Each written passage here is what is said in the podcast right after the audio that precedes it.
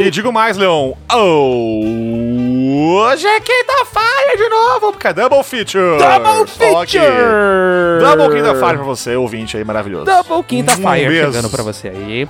A Double Quinta Fire do Galinha Viajante. Sim, sim. Hoje, para não perder muito tempo, Samuca, porque o programa ele é duplo. Para não perder muito tempo, Samuca, porque ele é duplo. Em É primeiro... verdade, é verdade. Então, teremos hoje o que, Samuca? Teremos o- hoje o que, A Samuca? gente pensou o quê, né? Bom, tem dois indies aí que saíram recentemente, né, Leon? Sim. A gente queria jogar, gravar episódio, aquela nossa discussãozinha assim, no, no, no esquema do galinha, Sim. do joguinho indie que a gente gosta tanto. Hi. E a gente tava aí entre dois jogos bem diferentes, essa é a real. Isso, né? isso, isso, isso. Um deles um jogo bem atmosférico, bem narrativo e tal, que é o Stray, né? Stray. Stray. Stray, Stray. E um roguelike aí, um roguelite, enfim, um dos primeiros lançados aí, Rogue Legacy, agora o 2, então, nesse caso, né? Eita, o que é Rogue um Legacy jogaço 2. aí de, de ação, porradaria. Aí, bom, tava nessa aí, né, de, pô, vamos um, vamos outro, vamos qual aí, a resposta foi sim. Sim, exatamente. E aí a gente escolheu Samuca porque nós somos os paladinos da galera viajante. A gente escolheu Sim. assim, ora porra, os dois, foda-se. E aí nós Isso, estamos isso aqui aí. agora pra falar tanto de Stray quanto de Rogue Legacy. E como é um double feature, é basicamente dois programas em um merma, two hit combo. É Ou isso, é isso seja, mesmo. Dois convidades, Samuca. E digo mais, Leon, dois convidados, Leon. Ah, dois convidades Essa para o piada vai Stray. ficar velha muito rápido, Leon. Vai, vai, vai envelhecer muito rápido. Mas olha só, para o Stray, nós trouxemos ela, que é responsável por não deixar o urso de mau humor. Sim, Estamos sim. falando dela, que é a maior domadora de ursos do Brasil, Maria Esgalha, aqui com a Isso. gente, Marisco. E pro Rogue Legacy 2, eu trouxe aqui pra gente poder conversar, bater papinho aqui, então, com um aluno meu. Olha só que bonito. abriu a caixinha né? dos alunos. O Riscala, aluno meu aí do terceirão aí, que tem um canal de indies games também no YouTube. Então é isso, é isso. É isso. E que, cara, é, essa ideia de Double Feature é uma ideia que surgiu aí que, que foi muito massa. Sim, Vão rolar aí mais. Não sei se esse ano, talvez, talvez não, né? É, nunca se Mas qual sabe. que é a moral? Né? A moral é que quando surgirem aí dois jogos, ou até três de repente, não sei, Uhum, que a gente quer muito fazer e não consegue escolher um ou outro, e não consegue colocar os dois no nosso, no nosso planejamento, uhum. a gente fala why not both e foda-se, bota os dois e, E acabou. foda-se, é exatamente, é isso aí. A gente não, aqui, a gente não tem erro, não. Não tem Jorgite, não tem karatê aqui, é plantar os cinco dedos na cara e cair tremendo. Isso aí, isso aí. É isso aí. Então, bora começar com o Rogue Legacy 2 primeiro. Depois, Stray. Sem mais delongas, vamos ativar aí a. Que classe que seria Gilgamesh Rogue Legacy 2, Leon? Acho que um, um bardo misto com. com Ronin, de repente. Isso, isso. É, mas com, aquele, com, aquela, com aquela característica do palhaço, que vem pintado de palhaço, Eu acho que é válido isso aí. Pode ser. né? DJ Gilgamesh, som na caixa. 今日のところはこれくらいにしといてやる覚えときな P!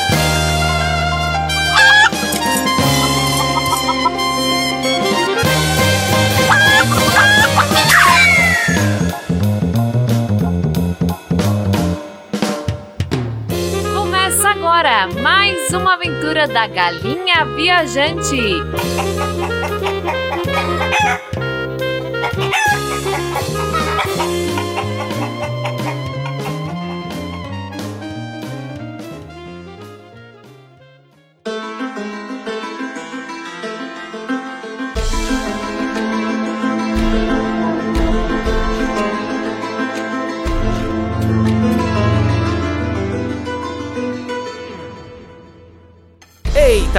Primeiro double feature da galinha, rapaz. Como o Stray vai entre lágrimas, a gente vai amaciar a carne aqui, fazendo a gente rir pra caramba com Isso. Rogue Legacy. E como a gente Isso. disse lá na abertura, Samuka é um convidado por jogo. Porque double feature até pra convidado. Puta merda, hein, cara. Double convidado feature. Double convidado, Só olha só. que- Só que temos aqui para falar de Rogue Legacy ele.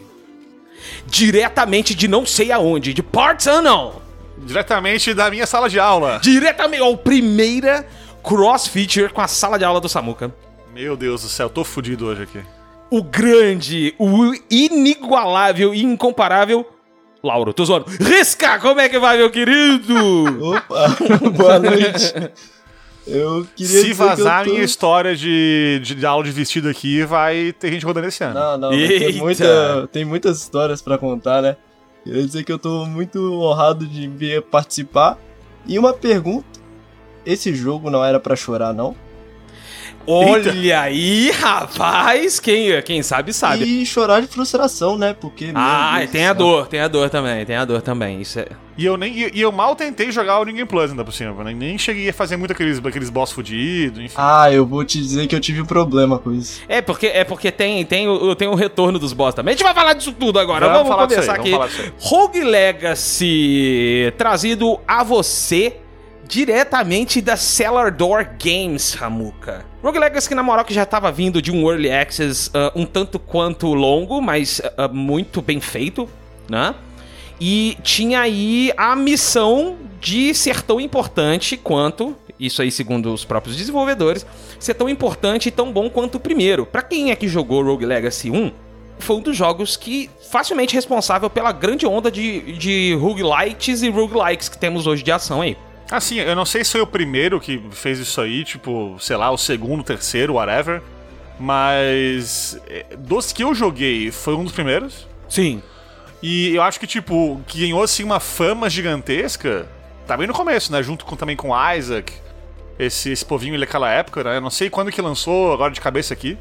Mas, pô, um que eu lembro que quando saiu foi aí uma. Um, um fuzuê, olha que palavra bonita. Oh, que bonito.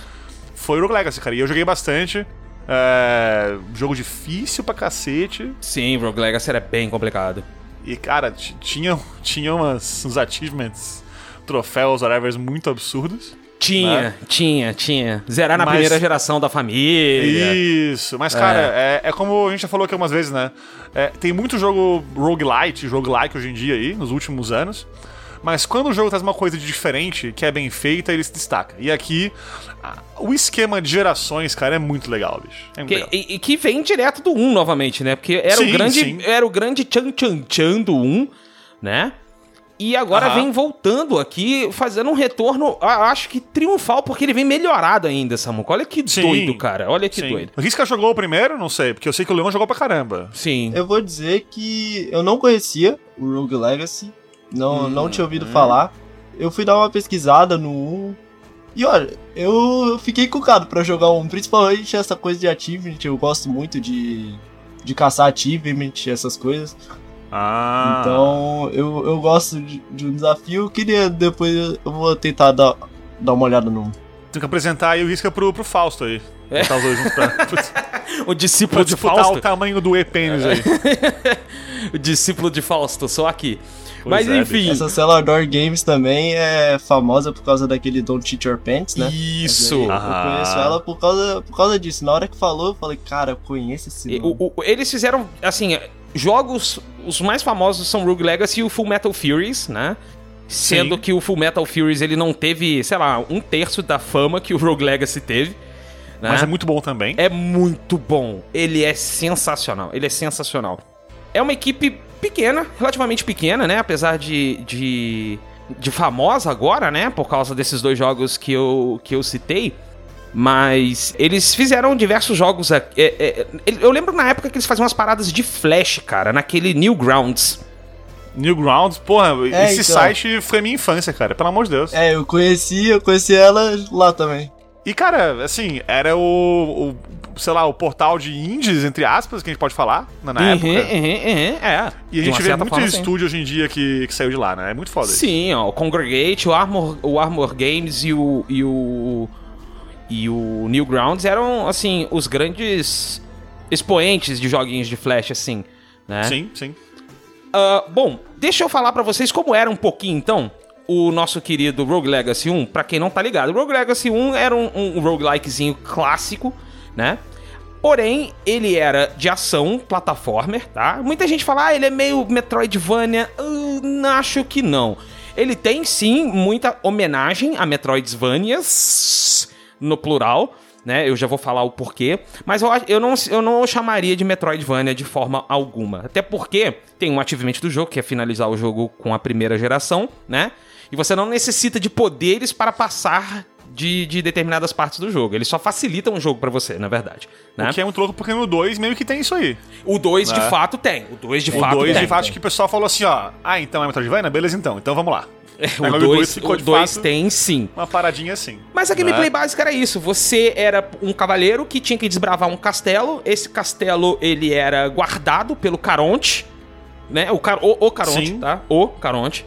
E aí, quando o personagem morria lá, o próximo que você jogava era o descendente daquele que morreu. Sim. Olha só, esse que era o mais legal. Ele tinha um lance meio pixel art. Meio não, total, né?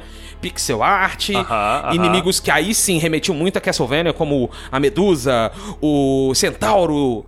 O... Tinha mula sem cabeça, cara. Era o único jogo que eu vi que não é brasileiro que tinha mula sem cabeça, cara. Tinha mula sem cabeça, tinha o, o, o olho que atira, tinha o, o, a- o esqueleto que jogava osso, enfim. Uhum, os clássicos estavam ali, né? O 1 tinha lore? Ele tinha uma lore? Ah, não, não, a lore era essa mesmo. Parabéns, você entrou aqui. Agora mate todos Isso, é, tipo, explora o castelo. Parabéns, explorou. Beleza. É isso, a lore é essa. Uma, per- uma pergunta que ficava do 1 sempre, também fica do 2 aqui, a pergunta séria, tá? Dúvida Lá vem, lá que vem. eu tenho real. Lá tá? vem. Não, já- Jogamos com os descendentes, correto? Sim. É. É... Ai, meu Deus, tô até com medo da pergunta. Não, não, a pergunta é muito simples. Ai, deu dor de barriga, deu dor de barriga. O jogo não mostra isso acontecendo, né? Você procura aí, ó, xvideos.com barra rogue, tô zoando. É, será, que- será que... Fica aí o questionamento, ó, questionamento biológico aí. Será que os bonequinhos aí do jogo se reproduzem por brotamento? Não sei. Ai, meu será que, Deus será do que é gente. meiose? É. Ai, cara. Eu não sei, eu não sei, eu não sei. Mas é, se tem descendente, quer dizer que teve aí, né? É. Entendeu? Ah, pois é. Sim, entendi. Né? Eu, eu- eu- a, a dor de barriga, ela tava certa. Eu devia ter medo Isso. da pergunta. Enfim, ah, ah, essa era a principal mecânica, uma das principais mecânicas, né? O que? Essa, essa que eu falei agora? Daí seria outro jogo. Não, calma. é Eu não tô falando de Leisure Suit Larry, não. Eu tô falando da outra. Ah, bom, entendi. Da outra Que mecânica. bom. Tô falando mecânica de descendentes, Será que existe de um, um, um mod Hot Coffee pro. Ah, pro deve Legacy? existir. Cara, cara. eu- assim, deve ter Thomas, o trenzinho. Se tiver Thomas, o trenzinho, é Hot Coffee é só um pulo. É, já que todo jogo tem o CJ, né? automaticamente o. Não Hot esqueça do Thomas, o trenzinho. Todo jogo tem que ter o Thomas, The Tank Engine. Ô, vai, sa vai sair um, um indie, agora acho que esse ano ainda de terror. Do Thomas, o é, trenzinho. que é tipo, tipo isso, é tipo o, o monstro que te persegue no, no, no- jogo ali, enfim, é uma versão do Thomas Trenzinho, só que tipo uma aranha bizarra motherfucker. Mas você tá me zoando? E aí o primeiro Não, mod eu vai não ser o quê? Tô zoando. E o primeiro mod do jogo vai ser o quê? Vai ser quem? Pois é, não sei daí. Cantando aquela música Here Comes the Pain Train. Ainda Mas é isso, cara. Eu vou. Pela, eu preciso, preciso muito mandar agora isso aqui no Discord. Deixa eu procurar aqui essa porra. Pelo peraí. amor de Deus. É, alvivaço aqui, alvivaço. Indie eu Horror tava, Game Thomas Train. Vamos ver se aparece. eu tava jogando esses dias com meus amigos o Left 4 Dead 2, né? Ah. E aí a gente instalou um mod sensacional de colocar o Big Smoke como zumbi. Aí agora todo zumbi vem hordas de Big Smoke pra cima de você. Excelente, excelente. Ó, vou enviar aqui no, no Discord aqui, tá? Amanda. A, a tela de. Enfim, de Splash Arts, tá? Uhum. Do Choo Charles. Choo Charles. Charles. meu Choo Choo Deus. Charles. Mãe do céu! Meu Deus. Samuca, já temos um forte candidato pro nosso Halloween no, no- na Twitch, cara. Temos Meu pra caralho Deus. aí. Excelente. Choo Choo Charles. Choo Choo Charles. Choo Choo, motherfucker. E eu vi um vídeo e, e, tipo assim, ó, não é zoado, é, é- dá medo pra caralho dessa porra. Não, não, depois eu vou ser obrigado a pesquisar isso. Você ouvinte aí, procure no Google agora, tá? Choo Choo Charles, a não ser que você tenha um pavor por aranhas ou por trens. Porque daí fodeu. Vamos pelos dois. Caralho, irmão. Que maluquice essa porra. Meu Deus. É, então. Oi, tá bonito, hein? Meu Deus. Tá bonito essa porra, cara. É, é um filho da puta fazer isso aí sozinho. E, enfim, é um trem chamado Charles, que é uma aranha ao mesmo tempo que é um trem. Ok. É isso. Então, É além do sistema de descendentes, voltando aqui fazendo além do sistema de descendentes, nós temos sistemas de traits, as características, Samuca Sim. e Risca. Olha só. E aqui já vinha, né? Isso eram características do tipo gigantismo. E aí o seu Isso. personagem era gigantão, nanismo, seu personagem era extremamente baixinho. E aí tinha. E tinha umas outras características que eram muito zoadas, tipo. é- é, Dislexia. Aí teu personagem, ele dava o dano, né? Tipo, 10 de dano, aí parecia A. É não, são não. muito idiota, cara. é. Tem um que também que não tem um que é tipo que aparece um monte de número muito grande, assim, só por. Sim, que era mania assim. de exagero. Que é a mania de exagero. Tem, tinha Isso, isso é. também. Tem um tinha monte um filtro visual também, que ficava sépia. ou- Sépia, tem ou a preto e branco. Nostalgic. Bom nos meus velhos tempos era a É descrição. muito bom, cara. Era é a muito descrição do trait. Tinham vários traits que acabaram voltando pro 2, né? Aham, Mas, É, é, é, sei lá, alguns aqui. Ah, Alextimia, que é você. Você não consegue ver o- a, a barra de vida do inimigo. É, Bom. Cara, ah, tinha um que simulava, não sei se era astigmatismo, sei lá, que tu não conseguia ver o, o meio da tela, não tinha coisa assim? Isso, isso mesmo, isso mesmo. Você tinha, tinha isso que ficava, o meio da tela ficava borrado e você só via as, as, as, as laterais. Cara, é muito escroto, cara. Isso é muito aleatória, cara. É Tinha muito- é uma muito que eu bom, esqueci. cara. Era uma sigla, eu esqueci qual sigla que era. Eu acho que tem aqui também no 2, que é um que tu fica peidando direto. Sim, sim. Tem, é o. SCI, SCI, SCI. A descrição dele até é que todo dia é dia de taco. Que qualquer. Aí tu fica co- é, é, comendo e tem um super SCI, que é o que você tem o poder de peidar. É a magia do peido. E aí, é, é, só que aqui no 1, apesar de ter um sistema de classes também, as classes não eram tão marcantes com- quanto é aqui no 2, porque todo mundo usava a mesma arma, usava espadinha, né? Sim. E só mudava o acesso à, à magia mesmo. Tinha uma habilidadezinha de magia, né?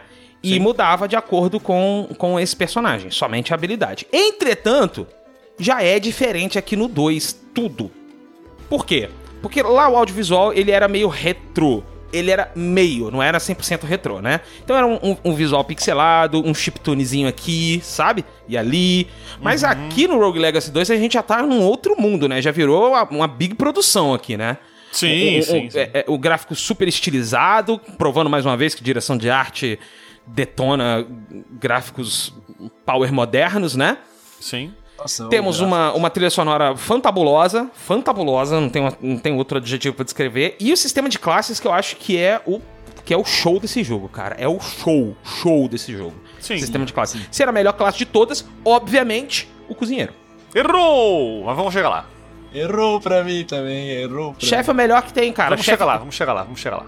Mas ó, além, além da exploração do castelo, né, que tu falou bem aí, falou de classe e tal, né? Uhum, Tem um outro sistema tão importante aí que também tem no Rogue Legacy 1 Uh, e volta bem, no 2 bem também. lembrado, né? Samuquinha, bem lembrado. Que é um sisteminha de construção do teu, do teu castelo, tua vila, o teu whatever ali. né? Isso, isso mesmo. Que é onde tu vai ter a tua, entre aspas, skill tree, basicamente. É, basicamente é o skill tree do jogo, isso aí. Que tipo, tu libera, enfim, classe nova, aumenta tua defesa, aumenta tua, teu ataque, libera na vila próxima ali entre o castelo e o castelo tá explorado depois, a tua, né, o teu objetivo ali.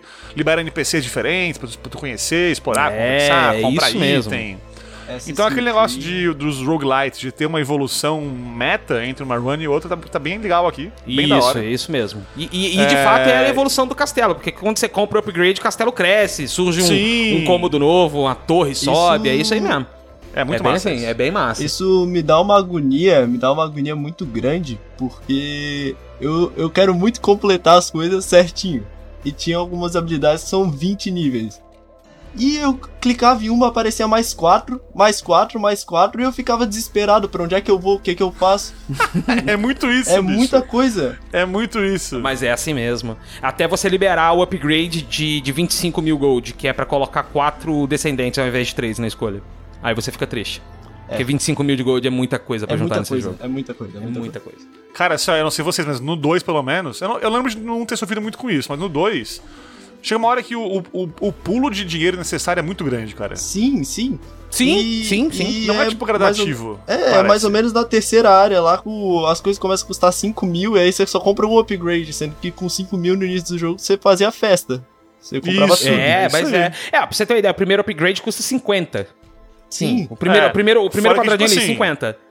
O, o ouvinte de repente não jogou ainda, né? É, o dinheiro não é só pra upar o teu castelo. Não, tá? não, claro tu, que não. tu upa também as tuas armas, equipamentos. É Dark Souls, coisa é aí. Dark Souls. Esse é o Souls-like do roguelike, será, Samantha? É outro problema, porque eu, eu sempre esquecia, não esquecia, mas eu não considerava outra área, gastava meu dinheiro todo, Aham. e aí eu ia pra outra área pobre. Olha, eu, Eu vou, também, eu cara, vou falar um negócio pra vocês. Eu, eu, gost... eu joguei muito um, Samuka sabe disso. né? Inclusive, foi literalmente quando eu comprei o, o- o- Quando eu comprei o primeiro Play 4, né? Eu tive vários. Mas o meu primeiro. Essa é uma história pra outro dia. Longa história.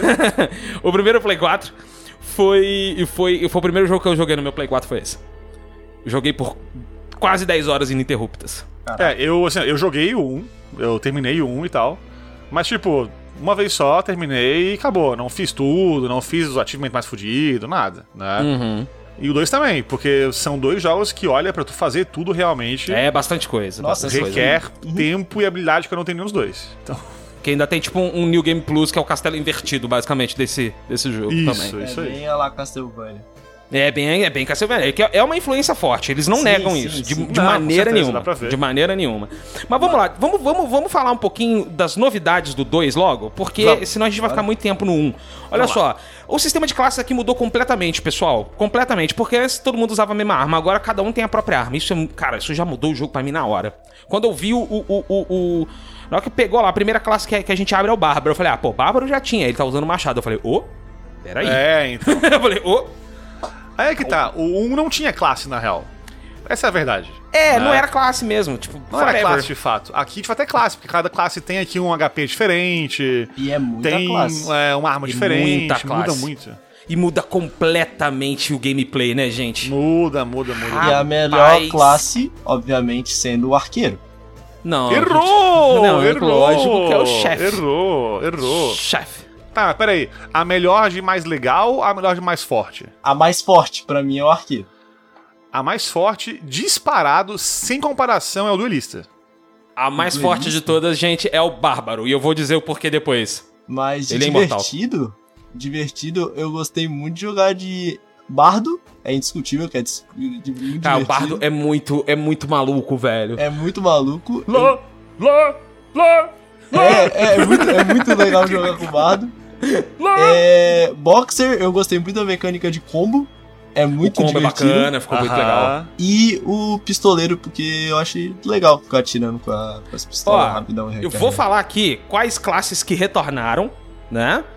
São Bárbaro, Assassino. Vamos rapidamente, ó, vamos fazer o seguinte: quando cada do que tu fala aí, ó, cada cara tá falar então, Hum, a gente dá uma nota de 0 a 10, cada um aqui, só fala o valor e foda-se. Sem sem explicar. justificativa, sem explicar, Tá acabou. Show, tá. Então vamos lá. Primeira Combinado? classe, Vamos lá. vamos lá. Bárbaro, 10. Mentira, 9. Sete. Sete. Ô, Ok. louco, vai ser assim mesmo? Assassino, 5. 5. Cinco, cinco. Concordamos, ok. Cavaleiro, 6. É o inicial, é o inicial. É, o primeiro, é o Vanilla, vai. Ah, Vanilla. tá, ok. É Tá, Vanilla. então se, é 7. Eu vou dar 7. É, eu vou no sete também. Ok, Mago. Zero. 9. olha, Caralho. olha, hein? Por que, que eu não tô surpreso, Samuca? 8. 8.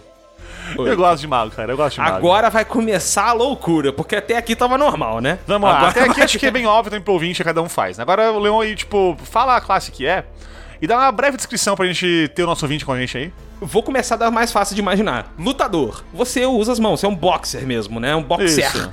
né? É, é, Boxer, ele tem uma mecânica de combo, ou seja, conforme ele vai batendo, vai juntando o hit e ele, e ele troca esses pontos de combo, vamos dizer assim, no especial para ficar mais forte. É isso. Trocando em miúdos. Esse é o grande chan dele. Nota 9,5. Eu não posso dar justificativa, droga. É, não tem. 9,5. Eu, eu, eu, assim, eu- vou, eu vou dar, eu vou dar 9. Não pode justificar que merda. Depois, depois que a gente fala as raiva. Ah, é, justificar depois a gente justifica. Depois escolhe a fala, escolhe a a favorita fala. e justifica. Isso, depois. Depois que a gente der as notas, a gente fala a favorita. Ok, ok, ok. Vamos lá. Risca, qual a lo- a nota pro lutador? Eu dei nove também. 9, beleza. Ronin é o samurai estilo anime. Ele. Aham, é aham, isso, acabou. É isso, não tem, não tem mais nada. E o, o legal é que ele reseta o especial quando ele mata com o especial, né? Já vimos isso no League of Legends? Meu Deus. E É. ele também acho que ele dá crítico bate na pontinha da katana. Isso, na pontinha da katana. Então Isso. tem também essa paradinha de, de tu conseguir dar mais dano se tu fica na posição correta É, e tal. isso. Sweet spot. É porque a maioria das classes dá crítico com dash, né? Mas algumas têm condição de crítico. O bárbaro, Isso, é. no chão, ele sempre dá crítico. Por exemplo, Isso. o mago, ele tem chance de dar magia crítica, entendeu? Isso. E por aí vai. Cada, cada personagem vai ter um- uma condição de dar crítico sempre, vamos botar Isso aí, assim. a mecânicazinha de cada um. Isso. Isso. Então, no caso Ronin, eu dou 7 e meio. Ok, Vou 7 e dar- meio. eu vou dar ótimo. oito. Eu gostei. Eu dou 12. é a que eu mais. É a que eu mais gostei de jogar, cara. Não é a mais forte que eu acho, mas é a que eu mais gostei. Ok, você diria que é a sua favorita? Sim, sim. Beleza, então. É sim. É, é, é, vamos lá, chefe. É chefe de cozinha mesmo, tá, gente? Que eu tô falando. Isso, não é chefe. Chefe. Nove, Chefe. nove. Cara, nove. o chefe é o seguinte, o chefe, ele... é, é, o, o que recupera a vida nesse jogo é comida mesmo, né? Primeiro franguinhos e depois, mais pra frente, você libera pizza também pra recuperar a vida. Isso, eu acho um ótimo menu, inclusive. É, não tenho nada o que reclamar aí. O grande porém é que o chefe, ele recupera especial, porque nesse jogo os especiais eles têm condição de recuperar também. Alguns são cooldown, né? Um tempo de, de recarga. Outros Aham. você dando porrada. Um ou outro apanhando, mas o chefe ele recupera especial pegando comida. Isso. Que o especial dele é fazer uma sopa pra nós. Inclusive, essa é a descrição na localização. Isso, é muito bom. tô, tô aqui fazendo uma sopa pra nós, cara. É Sopa muito nós. bom, mano. É muito bom, velho. É muito bom. Inclusive, já quero fazer esse parênteses, cara. A localização desse jogo tá É sensacional. sensacional. É O- muito o boa. cofre. O cofre falando que é, o, que é o, o buraco dentro do buraco dentro do buraco no sistema, cara. É muito bom, é muito bom. Mas vamos lá. cozinheiro, eu, o cozinheiro eu dou nota 9,5 também. Eu dei uma nove também, legal. Nove é bom. Eu vou, eu, vou, eu vou 10, cara. Eu curti muito o chefe. O chefe é muito bom. E, e- e depois a gente vai falar da classe variante também, que tem essa parada aí também. Tem. Bardo. O bardo, gente. então, tem um negócio no jogo que é a giratória. O que, que é giratória? É tipo uma bicuda que o cara dá no ar, e aí você quica. Você dá tipo um, um pulo naquilo. Você acerta um inimigo, você acerta uma plataforma específica, você acerta um tiro de inimigo. Alguns tiros de inimigo tem essa ressonância que chama no jogo, né? Sim. E você consegue dar a bicuda. A sacada do bardo é jogar com bicudas, porque o ataque dele ele solta uma nota musical que fica boiando, flutuando no ar pra você dar bicuda. E quando você dá bicuda, ela pum, explode e ele faz ele solfeja as notas musicais. Isso que é o melhor de tudo. Sim. Nossa, Bardo pra mim é um 10. Fenomenal, cara. É muito bom. E aí tem o crescendo, que é o especial dele que explode tudo, transforma projétil em mais bolinha pra você apertar. É isso aí. Então, cara, Bardo nota 5.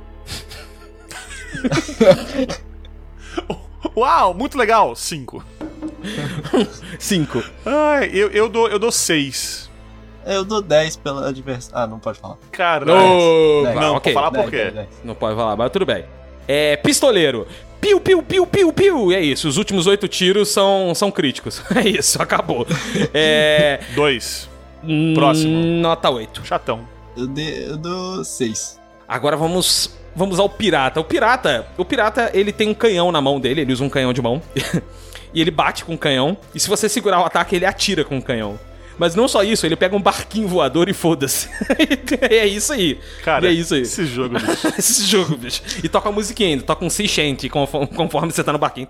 Esse jogo é maravilhoso, cara. Puta lá, merda. Pirata 10. 10 também. É, eu dou 9. É, eu sou. Ah, não pode falar. Caraca! Draco Lanceiro. Clã, Draco Lanceiro é muito simples. Ele tem uma lança que é um foguete. É isso. Sem mais nem menos. Ele tem um especial que é o escudinho ali na frente, ele põe uma barreira. Mas é que se você segurar o ataque do Draco Lanceiro, ele vai igual um foguete voando mesmo. Linha Não, reta ou legal. né, nas diagonais. Gostei muito do conceito do Draco Lanceiro, por isso eu dou nota 8. Ok, eu dou um 7 pra Eu ele. dou um 7 também. Tamo junto. Agora vem o Duelista. 10. Meu nome é Inigo Montoya. Você Isso. matou meu pai. Prepare-se para morrer. Ele tem um bigodinho ralo muito bom, cara. É, todo eles têm que ter. É igual o É mago. Na hora que você habilita o mago, ele fala assim que aprender magia não é essencial pro mago. É deixar uma barba maneira. Isso. você tem que ter uma barba maneira, senão você não é... O mago é isso. E o mais legal é que independente se for homem ou mulher, o... o, o, o- a, a geração vai ter a barba, porque Vai tá indicando que o mago é. É, a roupa do mago é muito bom, velho. É muito bom. Ah, vamos lá então. O duelista. O duelista, ele tem um dodge. Que é muito forte. Ele tem um muito ataque forte. do rolinho, que ele dá um, um, um, spin ataque. E ele fica com um Dá breve uma tempo rolada no inimigo. É, e ele tem um breve, uma breve janela de crítico depois de acertar o ataque do rolinho. Ele, tipo, todo ataque dá crítico, Sim. é basicamente isso. E sendo que ele ataca muito rápido. Puta, muito rápido. Vamos lá, duelista. Do, pro duelista eu gosto. Nota 8. 10. É, eu vou ficar no meio termo, vou ficar no 9. É que eu não sou muito bom com ele, mas eu gosto dele também. ok. tá excelente. Valkyria ou Valkyrio, né? Pegou e falou, foda-se, vamos botar aqui no gênero mesmo, tô nem aí. É, usa uma partizan, né? Que é aquela lança Aham. tipo uma alabarda, né? É uma espada com um cabão. Isso. E, e o especial é girar o, o- o- essa arma de modo com que ele absorve o ataque e recupera mais mana do que batendo. Porque aqui o MP não recupera só. Você não recupera mais só com poção, como era no 1. Aqui você batendo, tu recupera também. No 1 você tinha que habilitar esse upgrade. Aqui não. Era Aqui assim? já- Não- Era. não- Era. Olha aí. Caraca. E você tinha, e tinha um upgrade de. de que- é, e tinha um upgrade, não, tinha o trade, que era o toque, que era de quebrar as coisas. Você tinha que quebrar tudo pra recuperar MP. Ah, isso eu lembro. Aham. Tinha aham, esse trait. Aqui, aqui tu tem que só dar porrada, entendeu? E aí ele Sim. recupera. E com com gira-gira, além de causar dano, se tiver perto o suficiente, né? Você deflete. Deflete não, você absorve o tiro, vamos dizer assim. Que você bloqueia o tiro mesmo. Isso. Né? E bloqueando o tiro, o cooldown é automático. Ele, ele reseta o cooldown. Tirim! É isso aí. É, e ataca pras quatro direções. Isso aí, isso aí. Sim, sim. 9,5. Valkyria, muito bom, tá? Queria dizer nada, não. Ah, 7.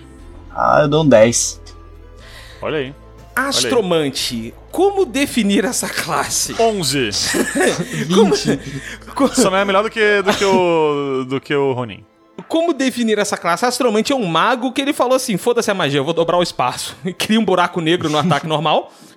11, 11, maravilhoso. Entendeu? E, e a magia e a magia especial dele é voar. É 15. Ok. 10. 10. 16, então você mais que tu. 16. Nhé. Ele é meu, sai Então. fora. Ah, que sacanagem. Ok. E então, classe favorita, rapazes? Fala pra mim. Começa vocês aí, eu, eu falo por último. Cara, é. Pra, pra jogar, pra tipo, ah, agora eu quero tryhardar pra vencer o jogo. Duelista. Ok. É, o combo que ele dá com o sabre de poder, tipo, não ter.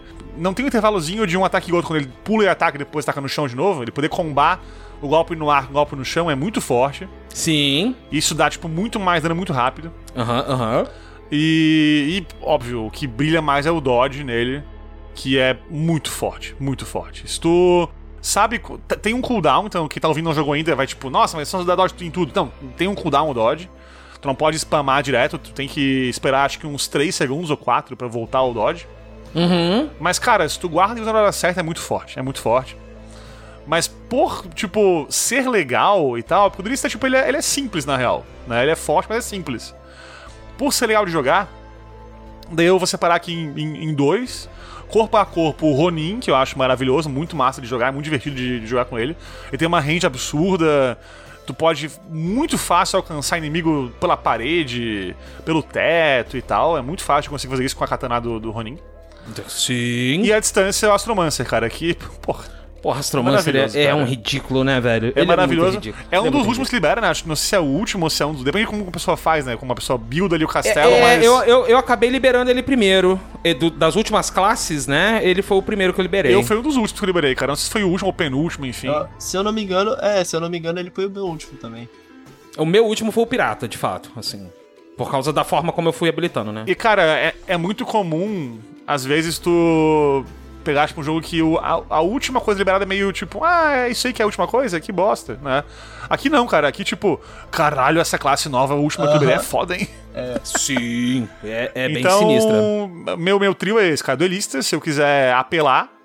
E Ronin e Astromancer pra, pra jogar e me divertir. Também são muito fortes, sim, né? Sim. Mas, que nem eu falei, tipo, eu acho que se eu fosse classificar aqui por força, o duelista é o, é o tier 1 aí, sozinho, de longe, assim, disparado.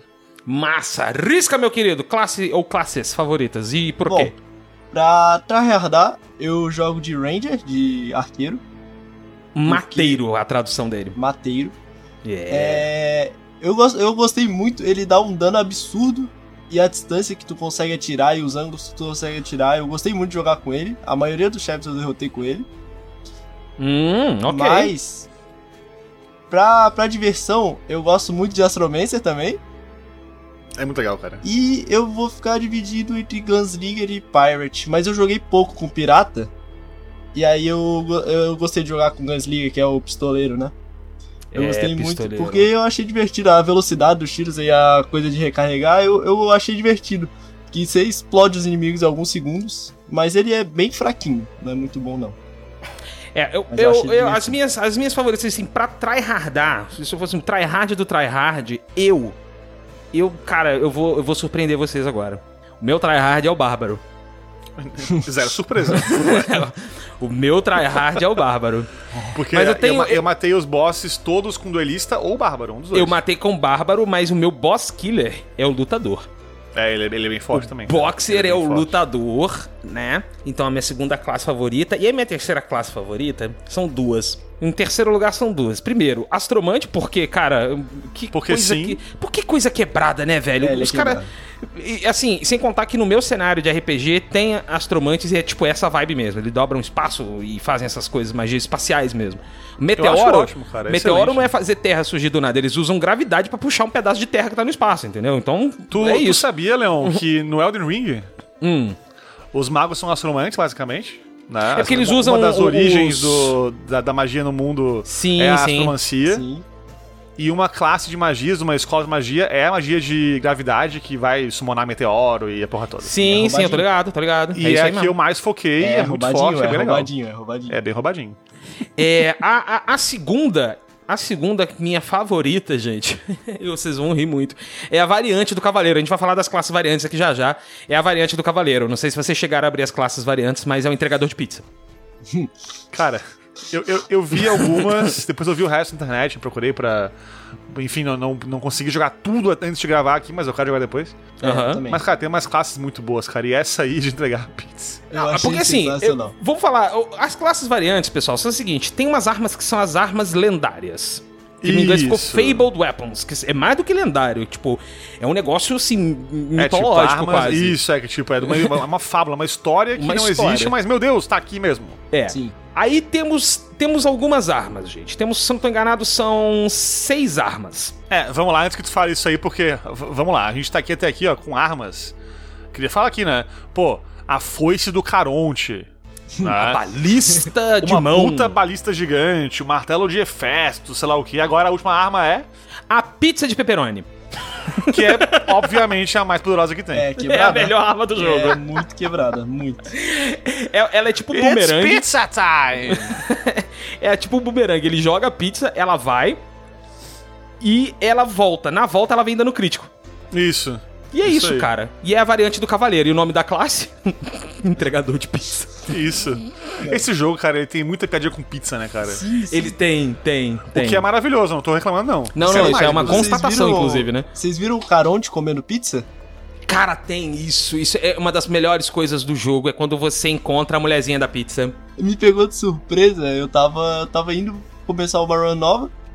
Aí eu tava olhando assim pro cenário, eu só vejo o Caronte engolindo um pedaço de pizza assim do lado. Falei, meu Deus, cara.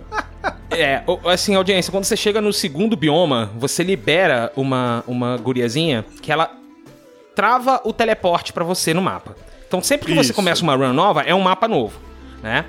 Mas todo bioma, né, toda segunda, terceira fase, né, que são biomas diferentes. Você tem um teleporte que você pode viajar rápido, fazer um, um- fast travel, né? Essa Aham. guria da pizzaria, essa entregadora de pizza, quando você salva ela no castelo, ela fixa sempre em todas as runs o teleporte. O mapa vai mudar, né? O, o layout do, do mapa vai mudar, porém, sempre vai estar disponível para você pegar o teleporte do bioma que você quiser. E quando você habilita ela, os personagens começam a comer pizza, porque ela faz entrega de pizza. Todos os Isso. NPCs, todos os NPCs começam a comer pizza, todos eles. E aí tem o Erebo, né, que é o velho, o velho, o irmão do Caronte que fica dormindo e ele come pizza dormindo. O cofre que você libera, que ele guarda dinheiro entre runs pra você, ele fica com a pizza em cima dele. O-. Os bonequinhos de treino, tem os dois bonequinhos de treino, um que mostra Sim. estatística e outro de porrada, eles comem pizza também. É muito bom, Esse velho. eu não vi. É, Eu não os dois ficam com a pizza na cabeça. É, é bem legal, é bem legal. Cara, que maravilhoso. É muito maravilhoso, muito maravilhoso. E aí, gente, é, olha só, voltando também, além disso tudo, né? Das habilidades, essas coisas, tem a geração, tem um sistema de geração e traits, mais uma vez, né? Sim, Voltando aqui com Mega expandido e tal. super expandido. E temos também os upgrades de equipamentos, que mais ou menos tinha no 1, né? Que eram os equipamentos de armadura que eu tô falando aqui.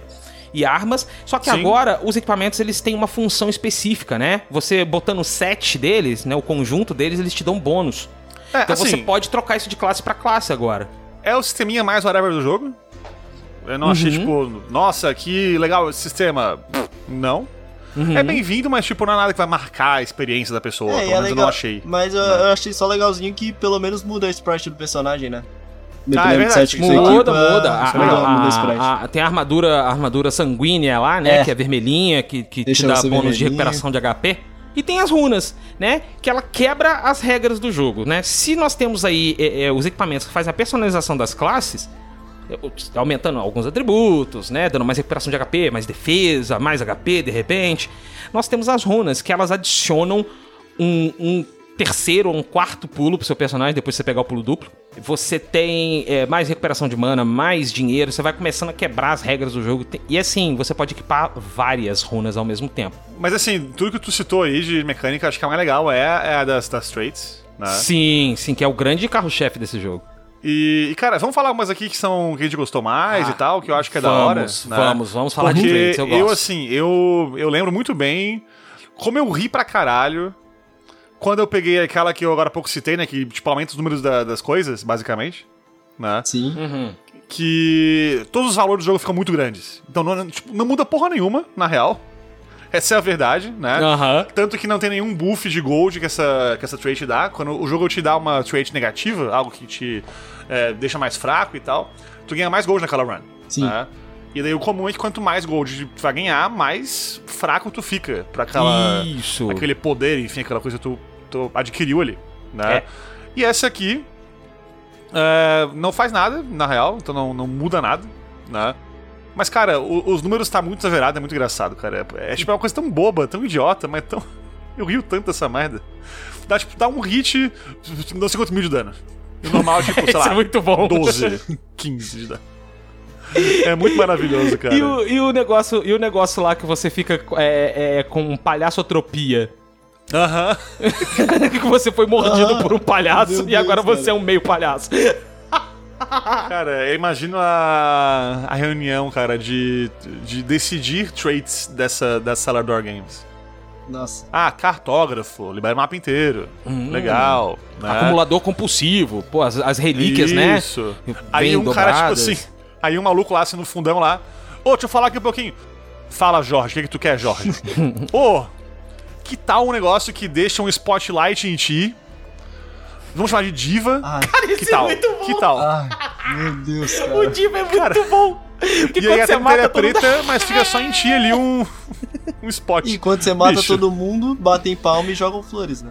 Isso. E você reparou que quando Cara. você morre, a audiência fala... Ah! muito bom, Cara, é velho. maravilhoso, cara. É muito bom, bicho. É muito bom. É muito bom. Aí você tem o, o endomorfo e o ectomorfo aqui também. Uhum. Que o endomorfo você não toma knockback, então você não voa na porrada. E o ectomorfo você voa pra caralho, né? Você dá um pote, Isso. você sai voando. Aham. Agora, tem um que eu, assim, o meu favorito, que eu, que eu pego só pelo, pela risada, que é o, o, o Super IBS, né? O Super SCI, que é o Super Peido. Sim. Eu Isso, falei é, lá tem, no o- tem começo. o IBS, né? Que é o É. normal. Tu peida pra caramba. Tu peida pra caramba. Mas tem o Super IBS, que daí é, o- loucura. É, o, su- o, o- o IBS normal, ele, ele não tem nenhuma, sim, problema. Tu vai andando e na hora que você dá um dash, pff, ele peida. Isso. é só isso que ele faz. Você De dá um segundo a pulo, reunião, cara. A pessoa fala, não, não, vamos pegar um aqui que... Ah, vampirismo, que tu suga vida quando ataca. Ah, vamos balancear aqui, quanto que suga de vida e tal. Oi, se o boneco peidasse no dash? Alguém fala no fundo da sala. Cara... Eu adoro indie por isso, cara. Aí a Porque mesma pessoa fala assim: e se a gente botasse uma super versão disso, aonde Isso. a magia que seu personagem tem Cara. é um peidão? e é isso, é um peidão que põe todo mundo queimando, sacou? Isso. Caraca, Cara, é muito, bom, cara. velho. Não, e, e melhor, né? Porque tu peida, dá uma nuvem de peido, enfim, queima os inimigos, e tu ainda pula pra cima por causa do peido. Sim, cara. Ele dá um dash pro alto. E é, aí tem um pacifista, né? Que, é, que é, é a, é a mais dificultosa, porque você não dá dano nenhum, você não pode dar dano, né? Com, com a Pode sua giratória. com, com o spin kick, não pode Não, também? não, não, então não dá dano. Você, dano você nenhum. dá o spin kick, você dá um spin kick, mas não dá Ah, dano. isso, é. dá um E a plaquinha? no Isso aí, isso E aí. a plaquinha dá knockback no, no inimigo. Você, tipo, expulsa o inimigo da tela, sacou? Cara, a, a plaquinha que ele leva junto é muito bom, né? Agora, agora presta atenção. Às vezes nas runs, vocês encontram aqueles carrinhos que podem trocar magia, habilidade ou Ah, arma. Vocês já conseguiram pegar a plaquinha do pacifista ali? Não. Não. Tá, quando você pega a plaquinha do pacifista ali, ele ganha um trait novo que é o pacificador. Ok. O que, que o pacificador faz? Ele pega a plaquinha do pacifista e dá porrada nos outros pra trazer a paz na base da porrada. Aí você ganha o bônus de gold, Meu Deus. mas você pode dar placada na cabeça dos outros. Que maravilhoso, cara. Caraca. É muito bom. Na hora que eu peguei, eu falei, tá de sacanagem comigo, né? E era isso mesmo, velho. Ah, Quando eu comecei o jogo, eu sorteava qual, qual que eu ia pegar. Eu ficava, tecla, eu ficava teclando direita. Ah, não é difícil sem jogo ainda pra, pra ti. Entendi. É, não, eu, eu queria complicar um pouquinho mais. Aí eu sorteava. Tá bom, tá bom. Queria testar as classes novas. Aí eu fui lá tal. Aí eu caí no pacifista. Eu falei, meu Deus, o que, que isso faz? Fui ler, falei, ferrou. Como é que eu vou passar? Como é que eu vou passar aqui? Aí depois peguei nostálgico. Ai, é muito ruim de ver. Ai, meu Deus, é. É sério, eu- aí eu parei de sortear, eu desisti. Aí eu peguei tudo que eu queria. né? A descrição do, nostalgi do, do nostálgico era muito bom. Lembra dos velhos dias? Cochilos no parque, encontros sociais com sorvetes, a peste. Isso. É muito bom, mano. vamos, vamos lá, rapidinho aqui então. Qual o trait que vocês vai se fuderam muito aí? A minha é muito clara qual que é. Tem aquela. Eu não sei o nome de cabeça o nome dessa, dessa desgraça. Mas é aquela que os baús soltam bombinha. Nossa Porque senhora, eu é nunca foda. lembrava que eu tava com essa merda. Eu sabia, né? Eu tinha na cabeça, ok, próximo baú que eu abrir, eu vou sair correndo antes de ele me explodir. Né? Uhum, uhum. Aí eu vi um baú e fala, um baú, rápido, pega o baú. E cara, E, e só foi, né? toda a vida eu me matava nessa merda. O, o que eu mais me fudi disparado foi essa bosta aí. Totalmente desviável, não é tipo uma explosão muito Aham. rápida. Voa uma poçãozinha de, de fogo, enfim, que tu pode, na boa, desviar. Né? Aham, aham. Mas eu não conseguia, porque eu era tanso. É o paranoico esse daí, se não tô enganado. Isso, isso aí. É o paranoico, tudo explode. O que mais me ferrou, sem brincadeira, o que mais me ferrou foi o puritano. aí. Qual que é esse? Que todos os inimigos e você fica censurado. Aquela censura de, de pixel gr- estourado, pixel grande, sabe? É. Aham, quadriculadão. Isso, quadriculadão, pois é. Essa é Tudo é safadeza, é essa a descrição. Tudo é safadeza. e aí os inimigos ficam censurados e você também. E fica muito ruim de você fazer o. Ah, então essa é a hora que rola, É, então, hora fazer do- o Do legado, né? é, que é que Entendi, você. tem é do legado, é isso aí. É, esse- Tá explicado. é, tá explicadíssimo. Olha, o jogo pensou nisso, então. É, É, ué, viu, Samuca? Você foi surpreendido, cara. É, você não fui. esperava por isso. As fui. que. Eu eu posso falar duas que mais me ferraram? Ah, é claro, que, não, vontade. foi. A que mais me ferrou foi a. aquela que você e os inimigos ficam pretos. E você não consegue se enxergar direito, enxergar os inimigos. Aham, aham. E me ferrou muito porque o cenário é muito detalhado e eu me perdia com o cenário e eu não sabia Uhum, quando era inimigo, uhum. quando era cenário. Mas teve uma que me ferrou num momento específico, que eu vou dizer mais tarde também, que foi a Alex... alexitimia. É que você não consegue ver o dano que você dá.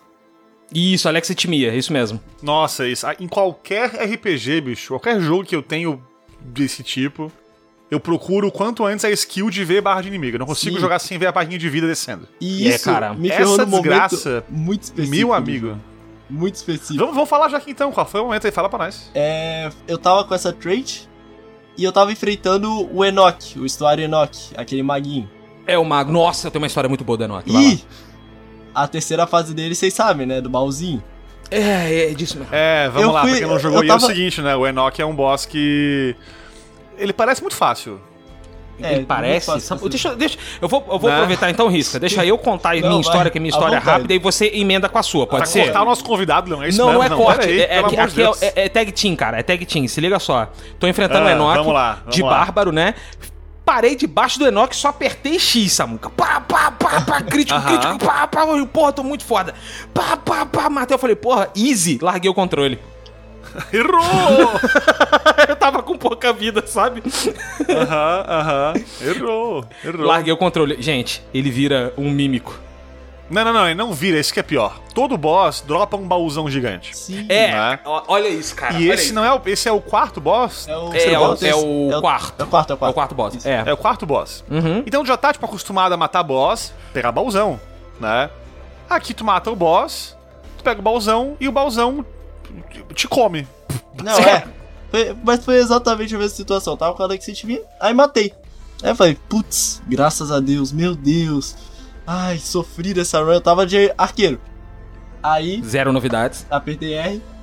E fui me esticar, né? Era, eu acho que era de madrugada ainda. Fui me esticar, tomar um golinho de água. Aí eu só viro e minha tela eu tô morto e tem um baú gigante me atacando. Maravilhoso. E aí eu não entendi nada, não tinha barra. Aí eu falei, cara, será que é um inimigo especial? Aí quando eu morri apareceu, ah, morto pelo estuário. Aí eu falei, meu Deus, é sério que eu vou ter que enfrentar de novo aqui. Cara, é, é, é uma das maiores filha da putagens desse jogo. Porque eles foram muito além do mímico normal. Porque tem um mímico como inimigo nesse jogo, né? Sim. Tem um mímico. E eu, inclusive, me fudi com o mímico nesse jogo. Porque a primeira vez que eu enfrentei o mímico era só um baú na sala, eu não olhei o minimapa e me fudi. Basicamente isso. Isso. Função do domingo foi cumprida. Muito bom. Entendeu? Aí tá, aí, você aprendeu, né? Só que o, o- cara, o estuário Enoch, ele é, um- ele é um arrombado, cara. Ele é safado. Samuca, risca, eu larguei o controle, você não tá entendendo, Ele irmão. espera você Eu apertar R. cartei, eu tirei onda, eu falei, ah lá, easy! Ainda falei assim. Cara, tem, tem certos bosses nos videogames aí que quando eu jogo e vejo que é filho da puta, eu na hora paro de jogar e vou procurar a reação no YouTube de streamer jogando isso aí. Eu fiz isso Eu aí com esse, com esse boss, cara. Porque é maravilhoso. Ó, e agora, agora eu vou falar uma parada, é no YouTube mesmo, tá, gente? Fica tranquilo, procurem a Sasha Grey jogando contra esse boss. É só isso que eu Não. tenho pra dizer. Oi? Não é a versão censurada com Não é no Xvideos, tá? Não é, você não tá com, com puritanismo, tá bom? Aqui. Cara, outra, outra trait que me fudeu muito foi o perfeccionismo. Vocês já pegaram essa trait? Qual que é ela? Lembra É, o, o é só crítico e spin kick pode dar dano. Ah, quando eu li, quando eu li, eu aposentei meu personagem. Eu tava jogando com um personagem que não dava crítico, cara. Como é que eu ia. Como é que eu ia... Aí fudeu, aí fudeu. É, de- depende qual é o personagem, é fácil até. É, sim, né? Tipo Ronin. Ronin tu dá consegue pra- dar sempre quando tu quiser ali os críticos. Bárbaro também. Isso, Bárbaro né? também. Agora, alguns fudeu. É, no bardo, Aham, Que- aham. cê- o seu ataque, o, o ataque do, do bardo, ele crita depois de alguns segundos, né? Aquela nota musical fica dando crit depois de alguns segundos. E como tu pode acertar é, dinheirinho sempre, você blim, blim, blim, blim, dinheirinho sempre. Sim. Mas, Sim, cara, sim. é- é, tem classe ali, por exemplo, o, o, o, o pistoleiro com isso aqui, velho do céu. É. Você tem que esperar as oito últimas balas de 22 pra causar dano, cara. Tá maluco. Além do, do estuário Enoch, tem alguma, algum outro boss aí que vocês têm uma boa, uma boa história pra contar? Cara, eu não vou dizer história, mas eu vou elogiar bastante aqui o, o Jonah, Jonah, que ok. é o penúltimo boss da parada. Sim. Uhum, né? uhum. Que tá na porta ali depois de matar os, os seis, os seis bosses, vamos dizer assim, normais do jogo e tal. Sim, é o, é o né? Jay que fica na- na- nas, nas é, é, lores, né? Isso, No é, livrinho. nas- isso, isso aí, isso aí. É o- é o Jay. E, tal. Uhum. e é massa porque eu gosto muito desse, desse tropo que tem em RPGs em geral aí, de fazer um boss ser tipo o player character, só que muito overpower. Né? Uhum. Com todas as skills que pode ter e a loucura e tal. Final Boss Dark Souls 3 é assim, por exemplo. Né? É. é basicamente tudo que pode fazer ao mesmo tempo, então ele pode mudar de classe, dar magia e dar ataque e tal. Ele é Só Dark que Wraith, basicamente. Ele é um Dick é, Wraith. só que com, tipo, mais muito dano e umas skills ali com mais hit e por aí vai. Uhum. E isso é o John aqui. Com skills que parecem com as tuas, só que muito, muito mais OP. Então, Muito é, é uma luta muito da hora, porque quando o boss é assim, o jogo que for, né? Tu já chega no boss sabendo um pouco do boss. É, exatamente. né?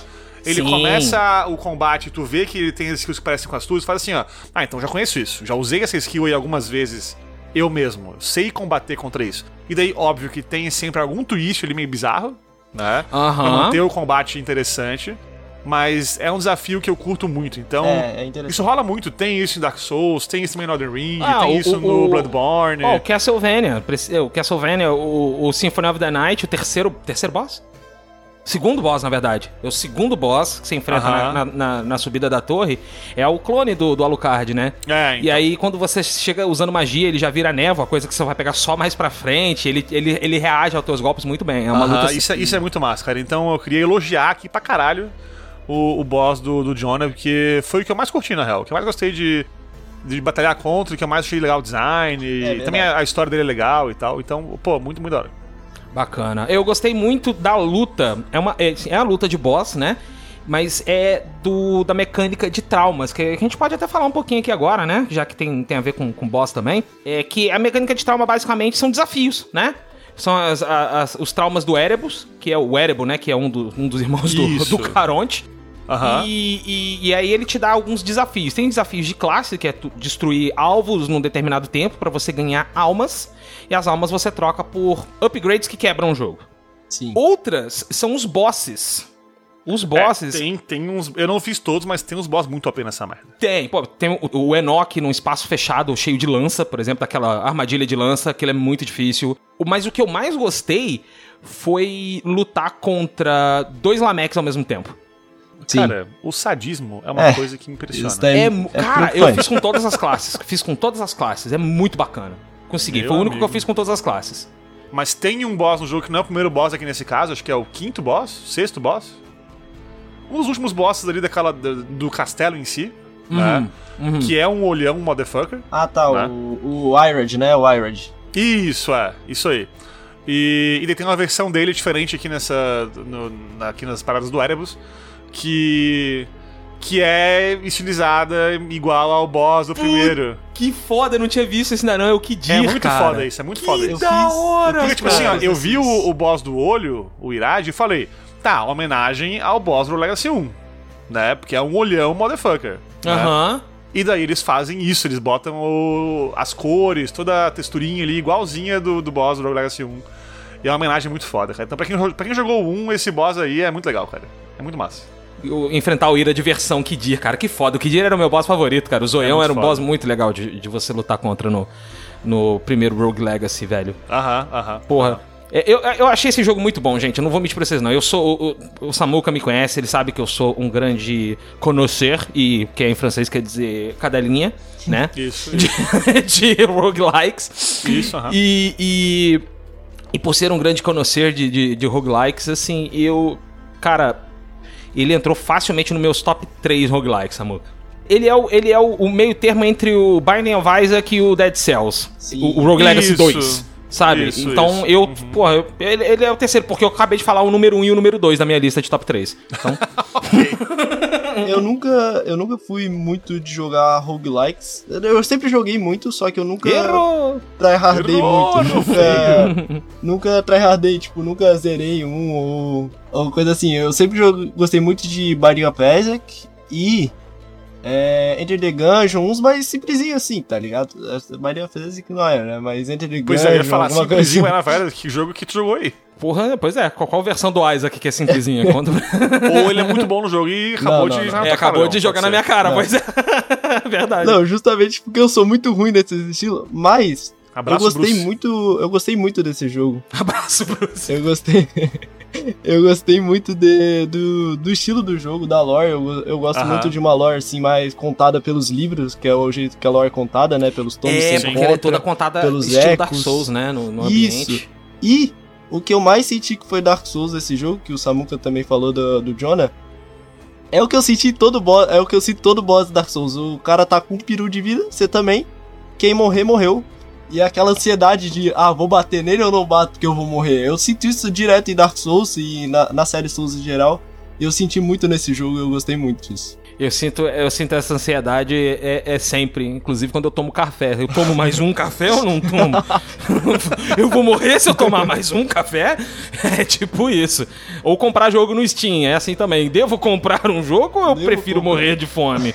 Né? É, é- é complicado, cara. Bom, deixa eu agradecer então, Risca. Muito obrigado por ter vindo, cara. Eu que agradeço. Foi, foi incrível, foi. foi Depois de incrível. muitos, tipo, vamos, vamos gravar, vamos gravar então, qual jogo vai ser? Ah, o jogo tal, jogo tal, jogo tal. É, é. Quase que foi vários, Mas. mas foi esse e foi legal. Ih, foi uma boa escolha, eu adorei. Você nunca tinha. Você, não conhecia o jogo, né, velho? Não, não tinha. Ah, pode crer, olha aí, viu? Eu, eu esperei uma promoção na Steam. Aí comprei. A, a de verão que teve agora, né? Uhum. Aí eu comprei no, no pacote com alguns jogos e. Cara, eu gostei. Talvez eu. Da hora, eu vá- da hora. vou precisar outros tipos de roguelike. Pra ver se. Aí, Selador interessa. Games, Jogue pode, Hades. pode passar pra gente aí já aquele. Aquele. O, o 10%, Paga Nós, né? Não, vem tá da ligado? 10%, Tá né? ligado o Paga Nós? É, passa o Paga Nós aí que nós tá querendo, viu? Mas o, o Sr. Risca também faz seu jabá aí, porque eu sei que tem um canalzinho no YouTube aí também de games, que também joga uns indie legal aí. Faz o seu Jabes pra nós aí, pô. Eu tenho. Eu comecei um canal no YouTube agora. Eu tinha dado uma pausa, eu tô planejando voltar, mas o problema mais é, é dinheiro e tempo. Mas Ah, eu tô, claro. tô arrumando. Escreveu a vida, parabéns. É. Mas eu faço, eu faço vídeos sobre principalmente jogo indie, eu vou fazer sobre alguns jogos grandes também, só que eu gosto de falar sobre a experiência que eu tenho nos jogos mais do que fazer uma review mais comum, assim. Eu gosto muito de falar da experiência que eu tenho em jogo. E é isso que eu quero fazer no meu canal. É, se chama Horizon. Está aqui nas descrições. Ele fez um vídeo muito bom de Rock of Ages que. Só de ter um vídeo desse jogo no, no canal já é maravilhoso. Nossa, já ganhou meu, meu eterno respeito, um dos melhores jogos da história, cara. É, é sensacional. Níveis Dynasty Warriors de satisfação em esmagar as coisas, muito bom. E eu queria agradecer o convite aí. Valeu, Samuca, valeu, Leão. Ah, que isso. incrível, Tamo foi Junto, se incrível. prepara que você vai aparecer mais, molecão. Fica ligado aí. Você vai ser convidado mais vezes. Samuquinha, vamos pro jogo de miau?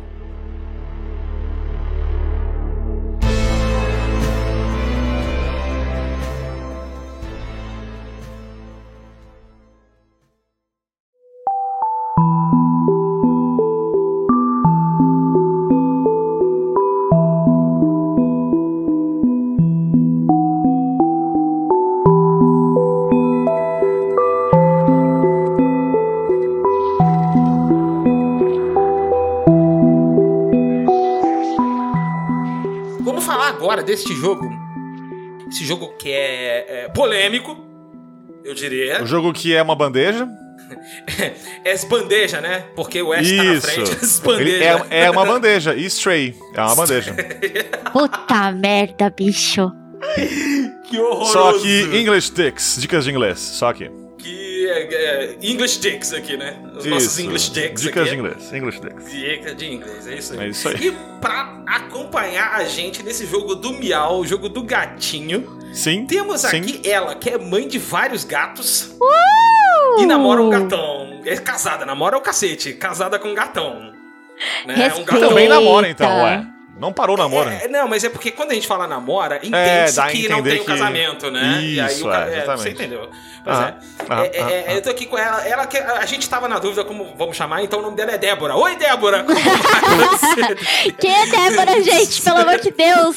Eu já comecei perdida. Débora, E- Débora é a ouvinte metafórica do galinho. Ou se você tem uma outra personalidade chamada Débora, mande aí o direct aí pros rapazes. Pode ser, pode ser, pode ser. Tô zoando, o nome dela não é Débora, o nome dela é Mari. E aí? Marisco para os íntimos. Já é todo mundo íntimo, né, gente? Já é todo mundo íntimo. Os galinhers. Galinhas viajantes. Os galinhers. Presta atenção que agora o nosso fandom tem nome. Eu achava que era os pintinhos, agora não, é galinhers. É os galinhers, gente. Respect. Tá, eu tô respeitando. Pode fazer isso. Estamos aqui com a pra falar de, de um joguinho aí que. Eu vou dizer, eu vou dizer, Samuca, que tem gente que vai achar que esse é um dos jogos já feitos, né? Eu tenho certeza, não, que esse é um dos jogos já feitos aí esse é um dos jogos nos já videogames. É verdade. E eu tenho. E, e- e tem gente que vai achar que esse é um dos grandes jogos já feitos, né? A gente É, vai descobrir olha aí, aí, olha aí. nessa partezinha aqui agora que nós vamos falar de Stray. E eu não vou delongar muito, Samuca, já vou puxar a ficha técnica. Vamos. A ficha técnica. Vamos. Desenvolvido pela Blue 12 Studio. Isso aí, isso aí. Nunca ouvi falar. É, Nem ninguém, porque é o primeiro jogo que eles fazem, é isso aí. Ah, tá. Desculpa então a vergonha que eu passei. Ô, É. louco! Tudo que eu sei, tudo que eu sei é que a- a- a- os líderes desse estúdio trabalharam na Ubisoft Montpellier antes. E daí saíram de lá pra fazer um estúdio indie? Parabéns, muito obrigado. Palmas. Eu acho que era isso, acho que foi isso mesmo. Acho Graças que é a isso mesmo. Deus. É isso aí. É. Então, que são, inclusive, esses dois são os diretores do jogo, né? Que é o Colas Kula e Vivian Mermet Guiné. Olha, seu francês está muito bom, não é mesmo? Merci, merci, Gerê, merci. Publicado pela Annapurna Interactive. E Não, não, não, não. É um jogo de gato. Ana Purr. Ana, Ana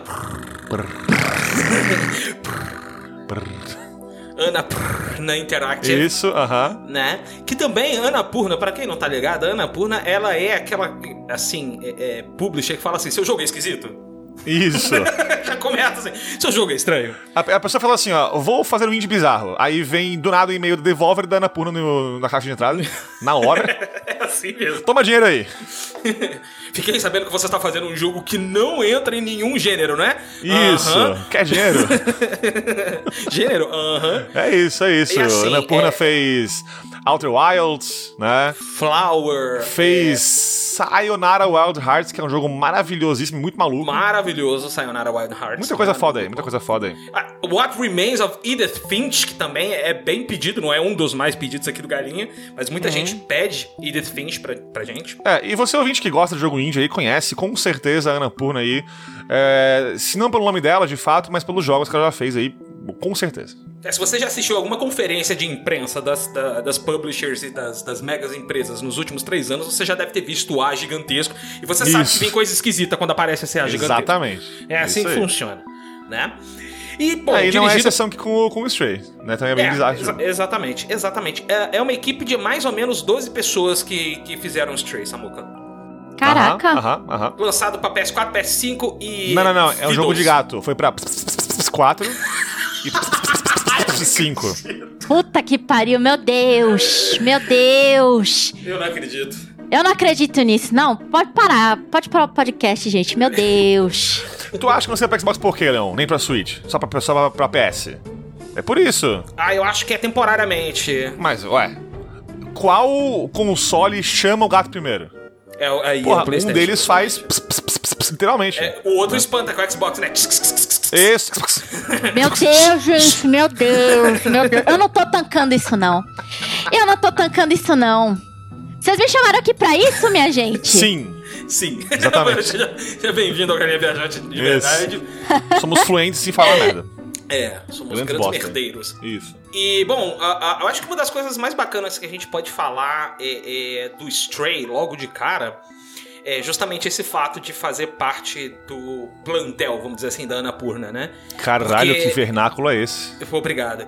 E assim, por fazer parte desse plantel, a gente já fica sem saber gênero, né? Afinal de contas, o que, que é o Stray? Stray, ele é um adventure, ele é um walking simulator, ele é um, uma visual novel com shenanigans extras. É, ele tem as partes de exploração do, de certos mapas abertos ali e tal, né? Colecionáveis e por aí vai.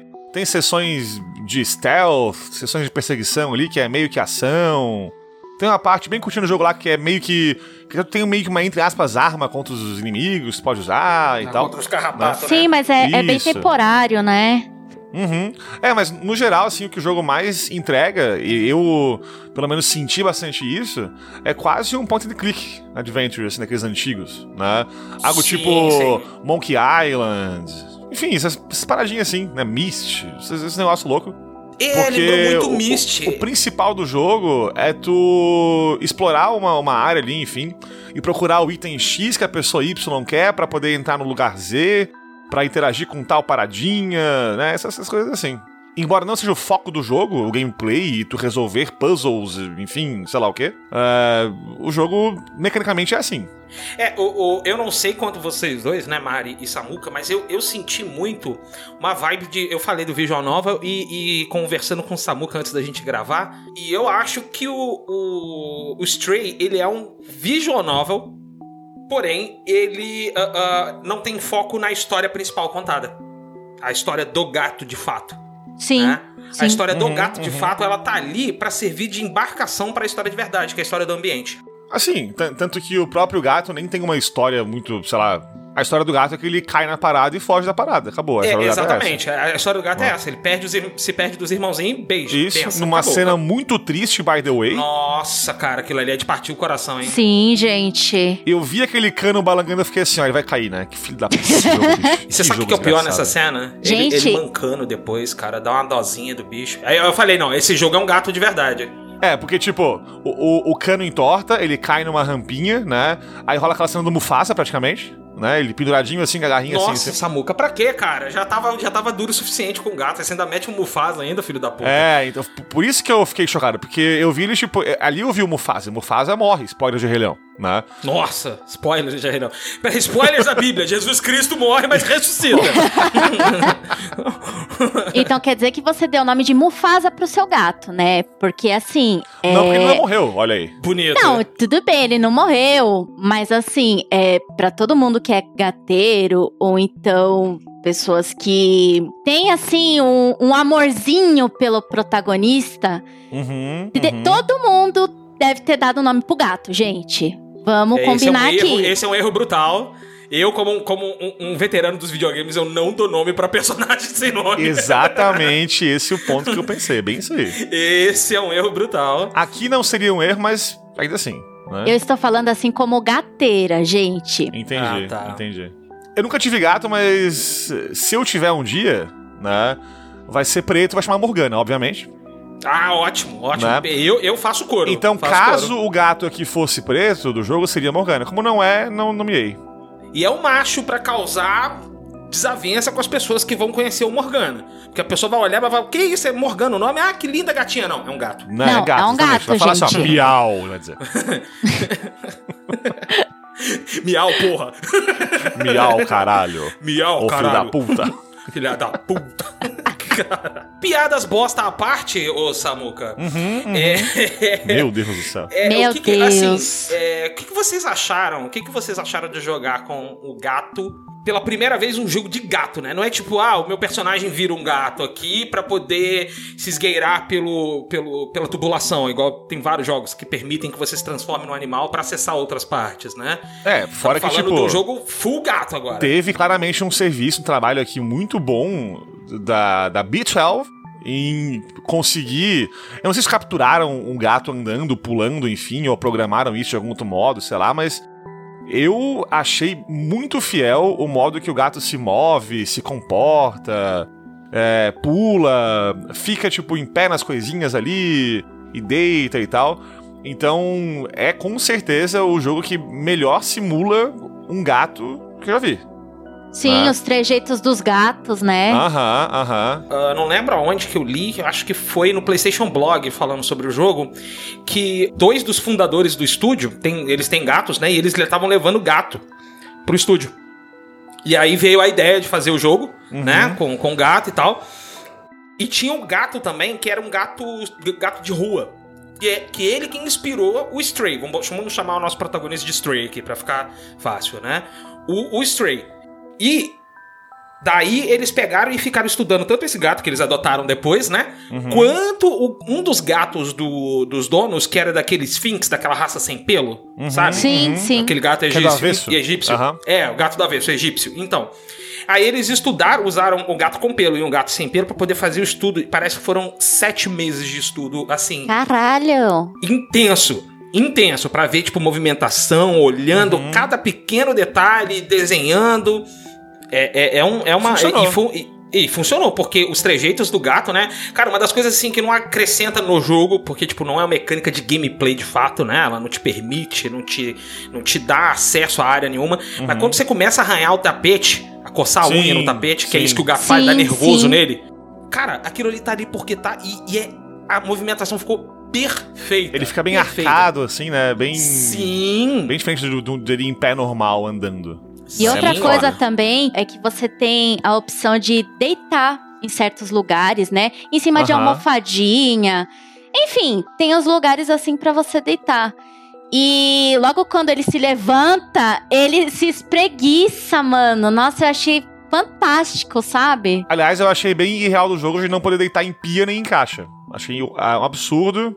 Mas em compensação, Samuca, você pode derrubar coisas por pura filha da putagem. Sim, garrafas, latas de tinta, tudo. Só porque você quer. Inclusive, o Isso. primeiro puzzle, um dos primeiros puzzles do jogo, ele te ensinando é isso, né? Isso. O gatinho dando aquela patadinha assim. Sim. O que, que Aham. acontece se cair? Deixa eu ver o que, que acontece. Ih, caiu. Deixa eu ver de novo. Deixa eu ver de novo. Vai fazendo isso, cara. Isso. É, é- é muito bom. E é isso que eu tô falando, cara. É, a sensação que eu tive foi de que, de fato, a gente tava controlando um gato. Não era, Sim. tipo, um ser humano que virou um gato. Não é um, um- um- outro tipo de ser vivo com consciência que, Sim. que habita o corpo de um gato. Não, ele é um gato e ponto. E outra coisa, Sabe? cara, uma coisa que é legal do que o jogo faz pra reforçar isso aí é que todo o mapa que tu explora é bem vertical, né? Então Sim. tu consegue olhar pra cima de uma perspectiva muito de baixo, né? Porque tu é um gato bem baixinho no chão ali. E tu vê aquelas paredes enormes na tua frente que tu pode pular, enfim.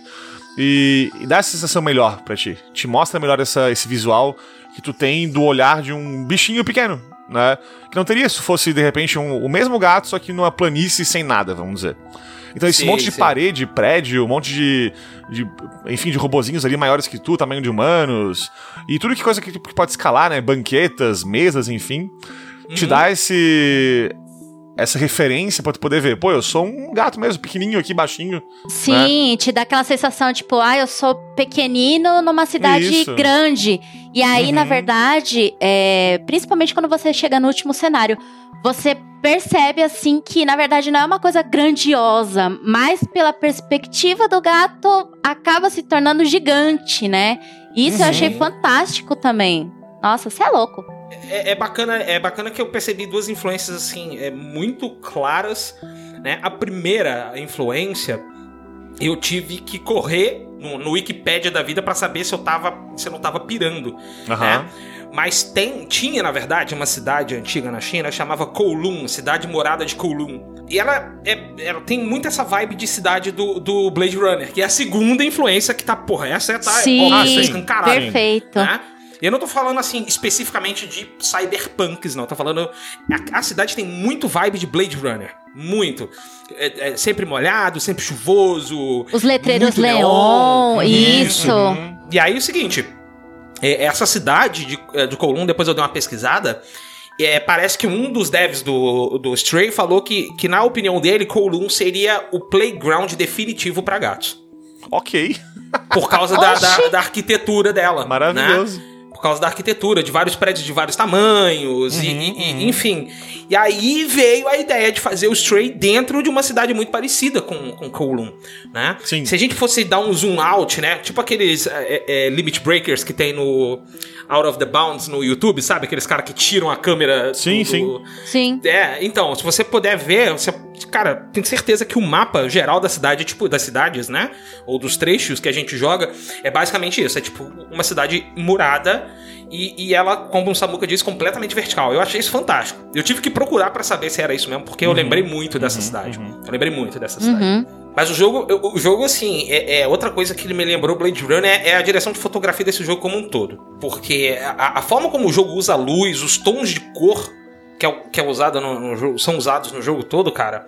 Eu tava, parece que eu tava assistindo uma. É tipo, o que aconteceria se o Shepard fosse um gato? Entendeu? E é isso aí. É, eu vi isso É. aí bastante na última cidade. Na terceira Isso, cidade. isso, em- isso, em- isso. Acho que é Midtown que chama, né? Uhum. Isso. É, ali é muito isso realmente, porque na- na- nas anteriores, eu acho que um pouco menos até. Mas nessa última ali, mais próxima da superfície já, pô, é neon pra caramba, né? É aquele visual que mistura japonês com outras culturas também ali meio junto e tal. A cidade é meio japonesa, assim, no clima dela, tem as lanternas penduradas e tal. Uhum. Mas é isso, cara. As cores e os letreiros neon e tudo isso é muito Blade Runner, realmente. Né? Será que gatos sonham com ovelhas elétricas? Com Eu entendi ratos essa elétricos. referência. Será que sonham? É, E não só, tipo, o neon e as cores, cara, mas a cidade tem esse clima meio no ar mesmo, né? Tu vê que tem ali aqueles... é, um monte de gente assim, com sobretudo, né?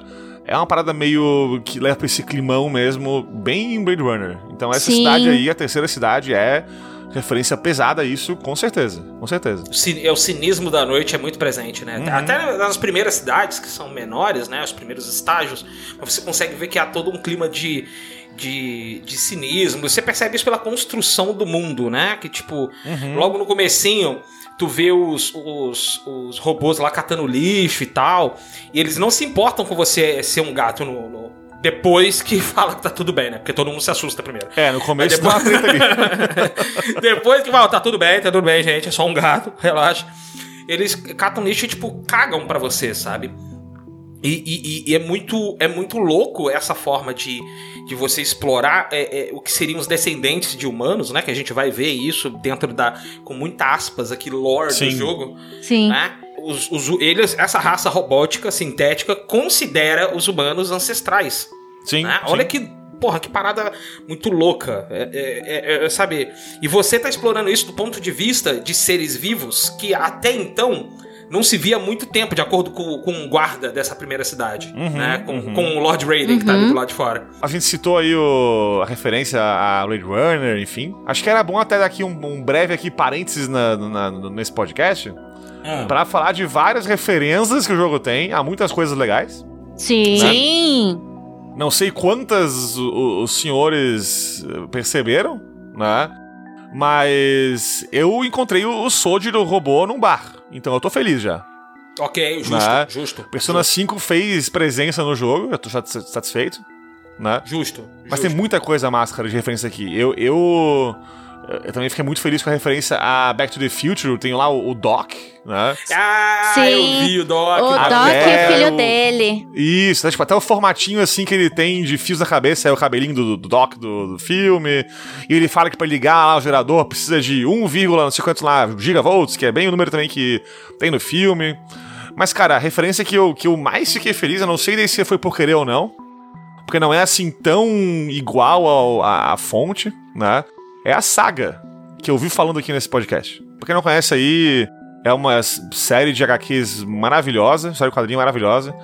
E ela tem uma, uma raça, vamos dizer assim, entre aspas, um povo de robôs Uhum. no Saga, né? E os Ok. robôs, a cabeça deles tem na- no rosto uma televisãozinha. E a televisão muda de imagem que tá passando pra refletir a, a, a emoção, o- assim, o humor do robô naquela hora. É sério, que legal. E é bem que rola aqui. Aqui é muito mais simples. Tipo, quando, quando aquele, aquele robô músico tá tocando o violão, ele muda a, a cara dele pra umas notinhas, né? Quando o robô tá feliz, tipo, ele. ele ganha um sorrisinho e tal. Tem um robô muito bom numa, numa parte final do jogo lá, que fala que ele recebeu um vírus quando ele foi baixar alguma coisa e ficou. E achou meio estranho o mundo, aí tu vê a cara dele, tá ao contrário, tá tipo a boca em cima e o olho embaixo. é, bom. é muito massa. E, e, e, cara, que nem eu falei, aqui é bem mais simples do que o Saga. No Saga é muito massa. Tipo, os, os robôs da nobreza têm uma TV de plasma gigante na cabeça. E os pobres é uma TV de tubo bem bosta. Sabe? Maneiro. É muito da hora. Aqui Legal. simpli- simplificado, mas eu. Enfim, eu reconheci essa referência. Se foi proposital ou não, eu não sei, mas eu fiquei feliz. Porque eu lembrei de Saga. Então, é, leiam Saga. Todo mundo aí que tá ouvindo esse podcast. Bom, eu achei que você fosse falar da Anti-Village, Samuca, porque eu peguei a referência É, gritante que a Anti-Village é. Isso aí. que é a vila do Pascal, só faltou as criancinhas cantando, né? Isso, isso aí. Mas tem muita referência desse jogo, cara. Tem muita coisa. Tem a Skyrim. Teve referência a Skyrim, porque assim, eu sou meio batatona pra pegar referências. Eu só peguei mesmo do De Volta pro Futuro e, e olhe lá. O Sojiro mesmo, o cara do Persona 5 aí que tá lá no, num bar, ele fala: Ah, eu tinha um bar. Mas aí eu fui atingido no joelho por um. Alguma coisa, por um chave de fenda, eu acho, sei lá.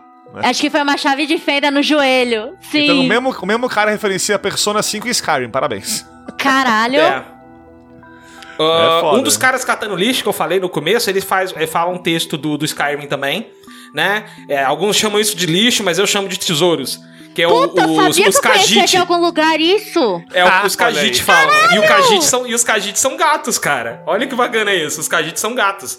É- essa é uma referência que eu peguei. É Anti-Village, muito gritante. É, a né? Anti-Village é uma, tipo, uma vila, quem não jogou ainda, pessoal, é uma vila de robôs legais numa árvore. Ou seja, Isso. é a vila do Pascal do, do Nier Automata, é isso aí. Muito boa essas referências, cara. Muito boa. E Procura tem aí mais coisa, tem jogou, mais né? coisa ainda, cara. Então, é um jogo que. É um joguinho curto que vale a pena ficar de olho no- em cada canto aí, porque tem coisa muito massa, cara. Tem. Tem referência a tudo, cara, a tudo. É muito videogame referência, mas tem muita coisa até fora dos games aí, né? Uhum. Que aparece Ah, tem, tem- bastante Tem uma aqui. linha de diálogo que eu, que eu lembro, mas eu não dei muita importância, mas agora que você falou pra, pra, pra referência, deve ser uma referência RPG de mesa, porque ele fala assim, como assim você esqueceu sua ficha de personagem? Your character sheet, né? Sim, eu Mas acho isso aqui, que assim, era, é- era referência a RPG mesmo. Esses dois personagens conversando. Ah, isso aí é um diálogo bem longo, na real. Eles estão. São algumas criancinhas ali, robôs, que estão Uhum. meio que planejando fazer uma sessão de RPG. Ele tem uma campanha e tal que eles estão falando ali. Uhum. Aí tu chega e eles falam, tá, quero tua ficha. E tu não sabe que porra é essa, porque tu não tá no- na parada, né? Mas eles ficam conversando, falando que eles estão fazendo uma campanha de RPG e sei lá o que, é bem da hora. Isso é uma das coisas mais legais que o jogo faz, né? É, é você vê que o, o Beat12 ele tá falando basicamente em miaus, né? Só que o jogo traduz no texto para que você possa entender ali, né? Mas é, é, muito maneiro isso, cara. É muito É, maneiro. isso é uma coisa que o jogo faz, que é, é um- uma mecânica aí bem comum em jogos desse tipo, assim, que tem uma narrativa, que tu vai explorar alguma coisa e tal. Que é de tu deixar uma mecânica super, mega, hiper básica do jogo na mão de um sidekick. Para que o jogo possa depois te fuder e quando o sidekick, por alguma razão, sair do teu grupo ali, tu não ter essa Uhum. mecânica de novo pra tu ficar chateado, né? Vimos isso aí recentemente aqui no Galinha no Jedi Fallen Order. Que o BD-1, teu robozinho, ele, ele é o que te dá o, o HUD da, da, da tela, objetivos, a cura, tudo, né? E tu não liga muito pra isso, porque tu tá acostumado a ter itens de cura no jogo, e a ter mapas, e a ter HUD, e ter tudo. E quando o jogo te tira o, o BD-1 numa, numa hora do jogo, tu fica, ué, cadê a minha vida Ué. na tela? Sim, Cadê tudo? Ué. sim. né? E aqui a mecânica que o jogo te faz isso é falar com NPCs. É uma coisa básica de qualquer videogame e o jogo deixa isso trancado, entre aspas, né? Atrás É. do teu sidekick, que é teu robozinho. E aí, obviamente, quando tu vai jogando o jogo, uma hora tu vai ficar sem o robozinho. E eu sofri disso aí, tipo, eu fui falar com alguém e na hora eu fui assim meio que automaticamente. E não tinha interação pra falar com o robô. Eu fiquei, caralho, mas não dá pra falar com o robô aqui? Né? Aí passou assim, tipo, uns 5 segundos, eu me liguei que não tinha o robô comigo pra traduzir e fazer essa interface com os NPCs. né? Sim, exatamente isso. O, o robozinho, ele traduz, né, o, o idioma do- dos robôs, né? Isso. E aí você imagina o robô falando, sei lá, ué, ué, ué, ué, e aí o gato, ué, ué, ué. Tipo, Isso. É aí. É muito o dublador bom, oficial cara. do jogo aqui, tá, gente? Queria dizer pra vocês. sim, gente, Mari. especialista Uhum, no idioma uhum. do jogo. Isso, isso aí. Quase um Babelfish. É porque ela é uma gata, desculpa, gente. Ai, é você, seu lindo. Para. Ai, Então, é. Ah, então sou eu mesmo. Para com isso. É, uma parada, gente, que eu achei muito legal, vocês estavam falando dos robozinhos, é quando o, o Stray, ele dá um, um- ele dá aquela roçada que gato dá, né? No- sim. na perna do robô, aí o robô troca a carinha dele por um coração porque ele gostou. Achei que era muito fofo, cara. Alguns, alguns não gostam. É, Sim, é, alguns ficam confusos. Alguns ficam Isso. confusos. Tem, tem um. Tem um que fica puto. um- tem um personagem especial que dá pra você pular no colo dele. Tipo, o robô tá lá deitadão, e aí Aham, é você verdade. vai lá, você pula, e aí, tipo, ele fica confuso, mas aí depois ele fica de boa. Tipo, gente, o que, que é isso aqui no meu colo? Ah, é um bicho Ele tá, acho aqui. que dormindo, né? Meio bêbado, sei lá, tá no- na rua, assim, numa, num sofá. Isso, tipo, ele tá de um bar, relaxando né? no sofá. Isso, Isso, é. ele mesmo. é, grandes momentos da história do gato, né? Ele pula no colo dos outros e foda-se. Não te conheço, mas já te considero parte. Você já é o meu melhor amigo. Eu te conheci há dois minutos. Eu te conheci há dois minutos e já te amo. Me dê sachê. É, isso aí, me dê sachê, exatamente, é a vibe do gatinho. Agora, agora, eu, quero, agora eu quero fazer um, um, um- passe avançado de triângulo pro Samuca. É, trilha sonora, Samuquinha? Vamos conversar sobre trilha sonora? Vamos, vamos porque é foda. É foda. Vamos, vamos. é, Fernando Corrêa, que eu acho que é o nome do, do É, cidadão que fez como o. Leão falou agora há pouco no começo do, do, do- do podcast, né? Eu considero aqui o Stray um dos jogos já feitos. né? eu não aguento esse meme, velho, eu não tanco. É muito bom esse meme, cara. um dos jogos já feitos. Muito bom. Mas a trilha sonora é muito boa, cara. É fenomenal a trilha sonora, cara. É maravilhosa. É, eu pude ver isso na pele, né? Porque o jogo lançou num, num dia aí aleatório e no dia seguinte, o senhor Carlos Copperschmidt é, veio falar comigo no, no, no WhatsApp e fala assim: Ô, essa música aqui, ó. Bicho, toca no piano, pelo amor de Deus, pra poder ouvir no piano essa música, sei lá o quê.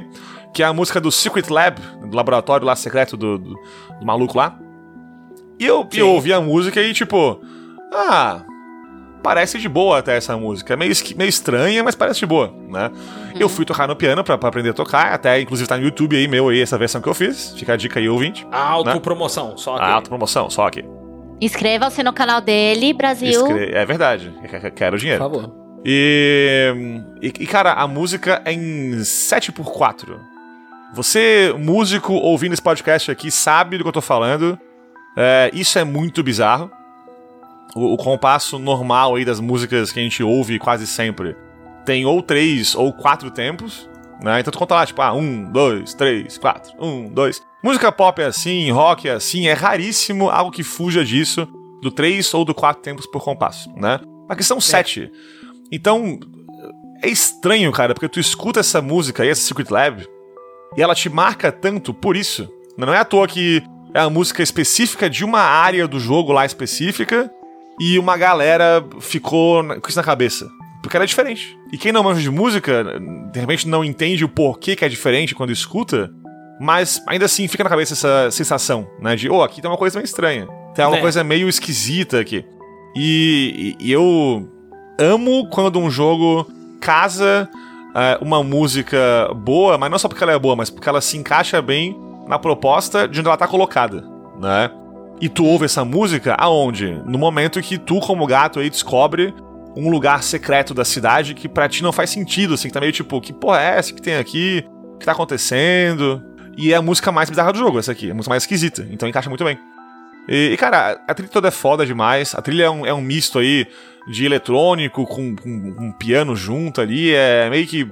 É, é quase um lo-fi às vezes, é, é muito louco. Nossa, cara, nossa, tem, É- tem, é tem muito uns trechos que é tipo Fantasy Star Online Lo-Fi, basicamente. Que Sim, verdade, é bem lo-fi. teve, teve um trecho do jogo que eu parei ali e falei, não, vou ficar ouvindo isso aqui um instante. Vou fazer, vou fazer meu dever de casa enquanto eu ouço aqui. Uhum, aí, de repente apareceu uma menina com fone de ouvido, um outro gato.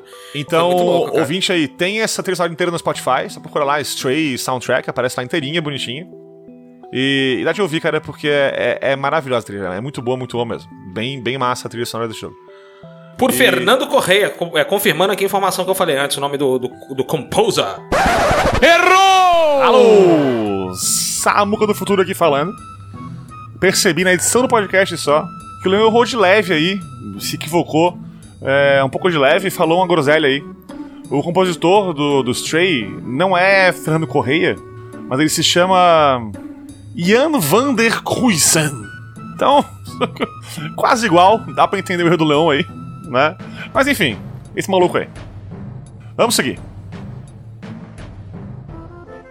E, pô, assim, audiovisualmente falando, é um jogo impecável. A música é. é, maravilhosa, é, toda a parte de som do jogo é muito boa, visual do jogo é fenomenal, fenomenal. Sim. É verdade. Porém, aí vamos chegar na parte que eu vou ser massacrado, aqui xingado pela, pela banca presente, né? Vai, tá, tá O, fudido. j- o jogo, o jogo não se suporta no gameplay porque o jogo não sabe o que ele quer ser, parece. Esse aqui é o meu probleminha com esse jogo. O jogo ele brilha quando ele é quase um point and click.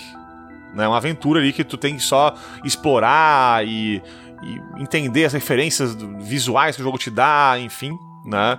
E entender, tipo, a lore da, da cidade que tem por trás, tudo isso. Essa parte é foda, né? Quando o jogo tenta ser um jogo que é meio de ação na perseguição ali contra os carrapatinhos, né? Ou meio stealth, ou meio sei lá o que, é bem cagado, na real. Eu achei bem chatinho.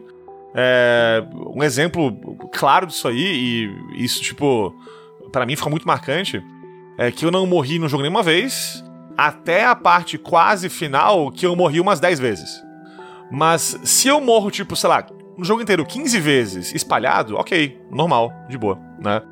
É, eu não morri nenhuma vez até essa parte final específica ali, que tem que trancar dois robozinhos numa, numa prisãozinha ali, enfim, bem no final do jogo mesmo, bem no finalzinho. Que ali eu morri umas 10 vezes. No momento que um jogador não morre nenhuma vez no jogo e morre no mesmo lugar 10 vezes, não é do jogador essa culpa. É do jogo. Exato. Né? Justo, isso eu concordei. Então, pô, é, se o jogo soubesse o que ele quer ser e não tentasse ser mais do que ele precisa ser, seria melhor, eu acho. Não acrescenta em porra nenhuma essas partes que tem que trancar o robozinho na, na, na prisãozinha ali, e daí tu tem que ficar meio que. É um stealth, mas a, a AI dos robozinhos é meio esquisita, então ela, ela te segue meio estranho. É, essa parte aí e as partes de gameplay eu achei meio cagado. É como você falou, o jogo ele não se decide no que ele quer, porque você tem a opção de você Uhum. miar Pra você distrair esses robôs. Que não adianta de porra nenhuma. Isso, exatamente. não adianta. E aí também tem um adendo. Tem umas caixas espalhadas pelo cenário, onde você se esconde desses robozinhos, né? Sim. O sentinela, se eu não me engano. Isso. E não adianta, porque às vezes você chega próximo da caixa e não aparece o botão de comando pra você entrar dentro da caixa. Fora que, tipo assim, ó, as caixas estão quase sempre em lugares que eles não vão passar pra te olhar anyway. Exato, a impressão que dá é que tá jogado lá a caixa, entendeu? Isso, tipo assim, ah, eu aí. saí correndo, eu fui muito longe no cenário, ai, tem a caixa aqui. Beleza. Ó, a parte que eu mais curti de stealth do jogo é aquela parte bem no finalzinho também que tu tem que meio que é, recuperar o teu robô que tá preso numa prisãozinha no meio do lugar. Sim. Porque lá tu tem que ir por cima ali, pelos, pelos ferros no- no- perto do teto, esconder por trás das cadeiras. É um stealth mais legal. Ali. Outra parte né? também é quando você precisa ir até o apartamento da Clementine. Nossa, é- de todas as partes assim de, de stealth, eu achei essa parte mais sensacional. E a que mais faz sentido, na verdade, né? Se você Sim. vê todo o contexto, toda a história do jogo, que aí Uhum. você precisa chegar até o apartamento lá da robozinha. E aí tem um monte de robô, e aí você precisa se esgueirar até lá em cima. Eu achei essa, essa a melhor parte. Pra mim foi Aí a melhor parte. Nas duas que a gente citou aqui, né? É uma, é uma coisa que faz sentido tu fazer um stealth ali, né? Pô, uma tu quer resgatar alguém que tá preso, então, óbvio que tem uma segurança em volta. E na outra tá tentando chegar no apartamento de uma pessoa que é procurada pela, pela região ali, enfim. Exato. né? Então ali, tipo, o gameplay, de novo, não é maravilhoso o gameplay de stealth, e são sessões bem curtas, mas não incomoda, não incomoda. Mas, pô, aquela fábrica pra roubar aquela, aquela bateria no final, aquela pilha, whatever. Pô, super longo e cheio de, de sessão de stealth que se tu erra um milímetro, começa tudo de novo aquela porcaria, né? Então, pô, o jogo tem tudo pra ser muito bom no que ele se propõe a fazer. E daí ele tem coisas a mais que não acrescentam, que na real diminuem da experiência. Na minha opinião, pelo menos. Não sei se vocês tiveram essa mesma impressão que eu. Eu concordo, Samuca. Eu concordo. Eu achei bem desnecessário. Embora eu concorde com vocês, né, em, em que às vezes o jogo se propõe a fazer uma coisa e ela não sai muito boa, eu entendi a proposta desse jogo com uma outra proposta. É, eu falei de visual novel, né, que o jogo tem uma vibe de visual novel. Pra mim ficou assim muito claro que o gato ele é só o intermédio pra gente entender o ambiente, a crítica que o jogo quer fazer ali. E aí as críticas são aquelas de cyberpunk, né? Crítica ao consumismo desenfreado, ao capitalismo, à, à inovação tecnológica sem responsabilidade. Ao acúmulo de lixo, né? Então, não é que tá. Se fosse isso, seria bom, entendeu? Mas daí as partes que a gente citou aqui são partes que tu não pode fazer isso aí, tu não pode ficar de olho no ambiente, tu não pode ficar atento aos, aos detalhes do cenário, porque tu tá preocupado em não ser visto por um robô voador que pode te Sim. comer com um laser em um minuto. Você tá preocupado em não morrer eletrocutada. Então, o jogo tenta ser uma, entre aspas, visual novel, como tu falou, um, um adventure, um point and click, enfim, né? E quando ele faz isso, ele é muito bom, né? Mas quando ele não faz, ele é me- mediano. Eu não vou dizer que é ruim, tipo, nossa, injogável. Não é, não é, né? Não, Mas então. incomoda, se destaca negativamente. É, eu- né? eu- o, que eu, o que eu quero dizer, Samuca, não é nem pelo fato de, tipo, ter as partes que você não pode fazer o foco do jogo. Ele é tipo um Before Your Eyes. Ele tá mais pra Before Your Eyes do que pra, sei lá, Mario. Que existe, sim, existem jogos onde não existe narrativa, né? Ou a narrativa ela é só a premissa. Isso. Sei lá, FIFA. FIFA, por exemplo, existe uma premissa de. É, existe uma premissa do jogo que é jogador de futebol e foda-se, acabou. Você tem jogos que tem narrativa que serve ao gameplay. E aí eu vou dar um exemplo aqui de qualquer JRPG ever, né? E você tem jogos que o gameplay serve à narrativa. E aí, esse, esse tanto que serve. Ah, mas e aí como é que é um jogo que tem que não tem gameplay? Não existe. Você não pode existir um jogo sem gameplay. Seria, sei lá, uma animação da Pixar, né? Uhum. Que é o 3D sem, sem o gameplay. É uma visual novel, basicamente. Que não é um jogo de fato. É, né? porque, mas, é, mas é porque Visual Novel tem. Então, é isso que eu tô falando. O Visual Novel, ela, ela é um jogo por quê? Porque ela tem momentos de gameplay pro cara não esquecer que ele tá jogando. E é só por isso. E eu senti que essas partes ruins tá ali pra bater ponto, só pra falar que é um jogo. Então, ó que bosta, pra quê? Pois é, é justamente. é- é- mas o ponto é que eu não consigo achar que isso tira. Não é mérito, mas isso tira brilho do jogo, Pra mim não tirou. Não tirou brilho porque eu meio que entendi qual era o intuito disso. Tipo, tá ali porque tem que tá aí, foda-se. Entendeu? Foi mal feito? Foi. Podia ser melhor feito? Podia. Mas eu acho que não tira o brilho. E onde é que tá o brilho? Cara, isso aqui é uma senhora aula de narrativa ambiental, gente. Esse jogo, ele dá uma aula de como é que você conta uma história ou você é, é, é, estabelece um- um mundo através de detalhes que o jogador pode pegar, porque o jogador pode buscar aquilo, ou então ele pode seguir a história de um gato e de um robozinho que querem chegar na superfície. Só. uhum, Né? E o, o melhor exemplo tá logo no começo do jogo, com aqueles robôs monges lá, que eles estão vestidos com, com capas vermelhas, né? E você presta atenção naquele detalhe ali. E tem um mural de três, três paredes, né? Logo atrás desses monges. Sim. E o, B, e o B12 ele traduz pra você. É basicamente a história, né? Que os humanos morreram, ficaram merda, só sobraram os robôs. E aí os robôs estão ali, que não sei o que, aqueles papapá. E o último mural diz que as, as cores desse mural só podem ser distinguidas pelos humanos. Aí você fala assim, caralho, velho, os caras não enxergam cores? Será isso mesmo? E como toda boa narrativa ambiental, ela deixa aberta a interpretação. Ela não é, é um negócio gravado em pedra. O jogo, ele faz um- uma forma de traduzir aquilo pra você, pra você entender o porquê que a cidade é daquele jeito, porquê como é que funciona esse lance de camadas, porquê que é anti-village, é, é, sabe? Ele vai fazendo isso de uma forma assim tão natural que às vezes a gente não percebe que é o jogo que tá te contando essa história. E não é a história principal, sabem? Não é, não é uma história principal, não é um, um- um detalhe que você tem que entrar num menu pra buscar se você quiser. Cara, é, é uma senhora aula de, de, de environmental storytelling, sabe?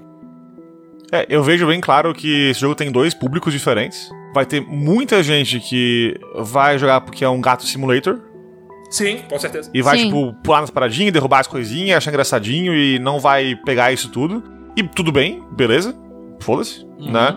Mas eu, mas eu curti que o jogo ele, fe- ele se esforçou pra fazer mais do que um gato simulator, né? Que nem o Leon citou, ele tem, tipo, referências muito legais ali a um monte de coisa. É, e a história principal do jogo, tipo, principal no sentido de ser a mais importante, eu acho, é essa história da cidade e dos robôs em si. Ela não é a narrativa que vai levar o gato do ponto A ao ponto B nessa história, e a gente vai junto, né? Mas o que mais importa aqui é essa história do, do, do mundo aqui em si, que é bem, bem da hora. Eles citam que, tipo, ah, os humanos, é, antes de sumirem, conseguiram fazer plantas que cresciam no escuro, né? Sem Que não a precisa luz de do luz. sol. Isso. Isso, é. É muito, é muito massa tudo que o, o jogo cita é, e que o jogo coloca em relação a esse, esse tema de ah, os humanos existiam e já morreram por alguma razão, sumiram daqui, né? E a gente tomou esse lugar e a gente agora tá levando em frente essa cultura e tudo isso do modo que a gente consegue. Tu vê que o- os robôs eles têm uma um esforço em se portar como humanos quando não é necessário, às vezes, é quando não precisa fazer isso, né? Sim. Eles, Exato. Eles exato. estão, tipo, sentadinhos num bar tomando uma xícara de, de alguma coisa ali, whatever, né? Cara, por que, que um robô ia querer sentar num- numa, numa banqueta num bar? O robô fica cansado, por acaso? Podia ficar em pé na banqueta, no, no bar, foda-se.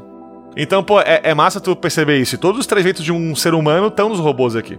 Sim, Sim, inclusive tem uma parte muito legal que eu acho que você entra num bar. E aí tem um robô que tá caidaço, o cara tá mamadaço e ele tomou óleo.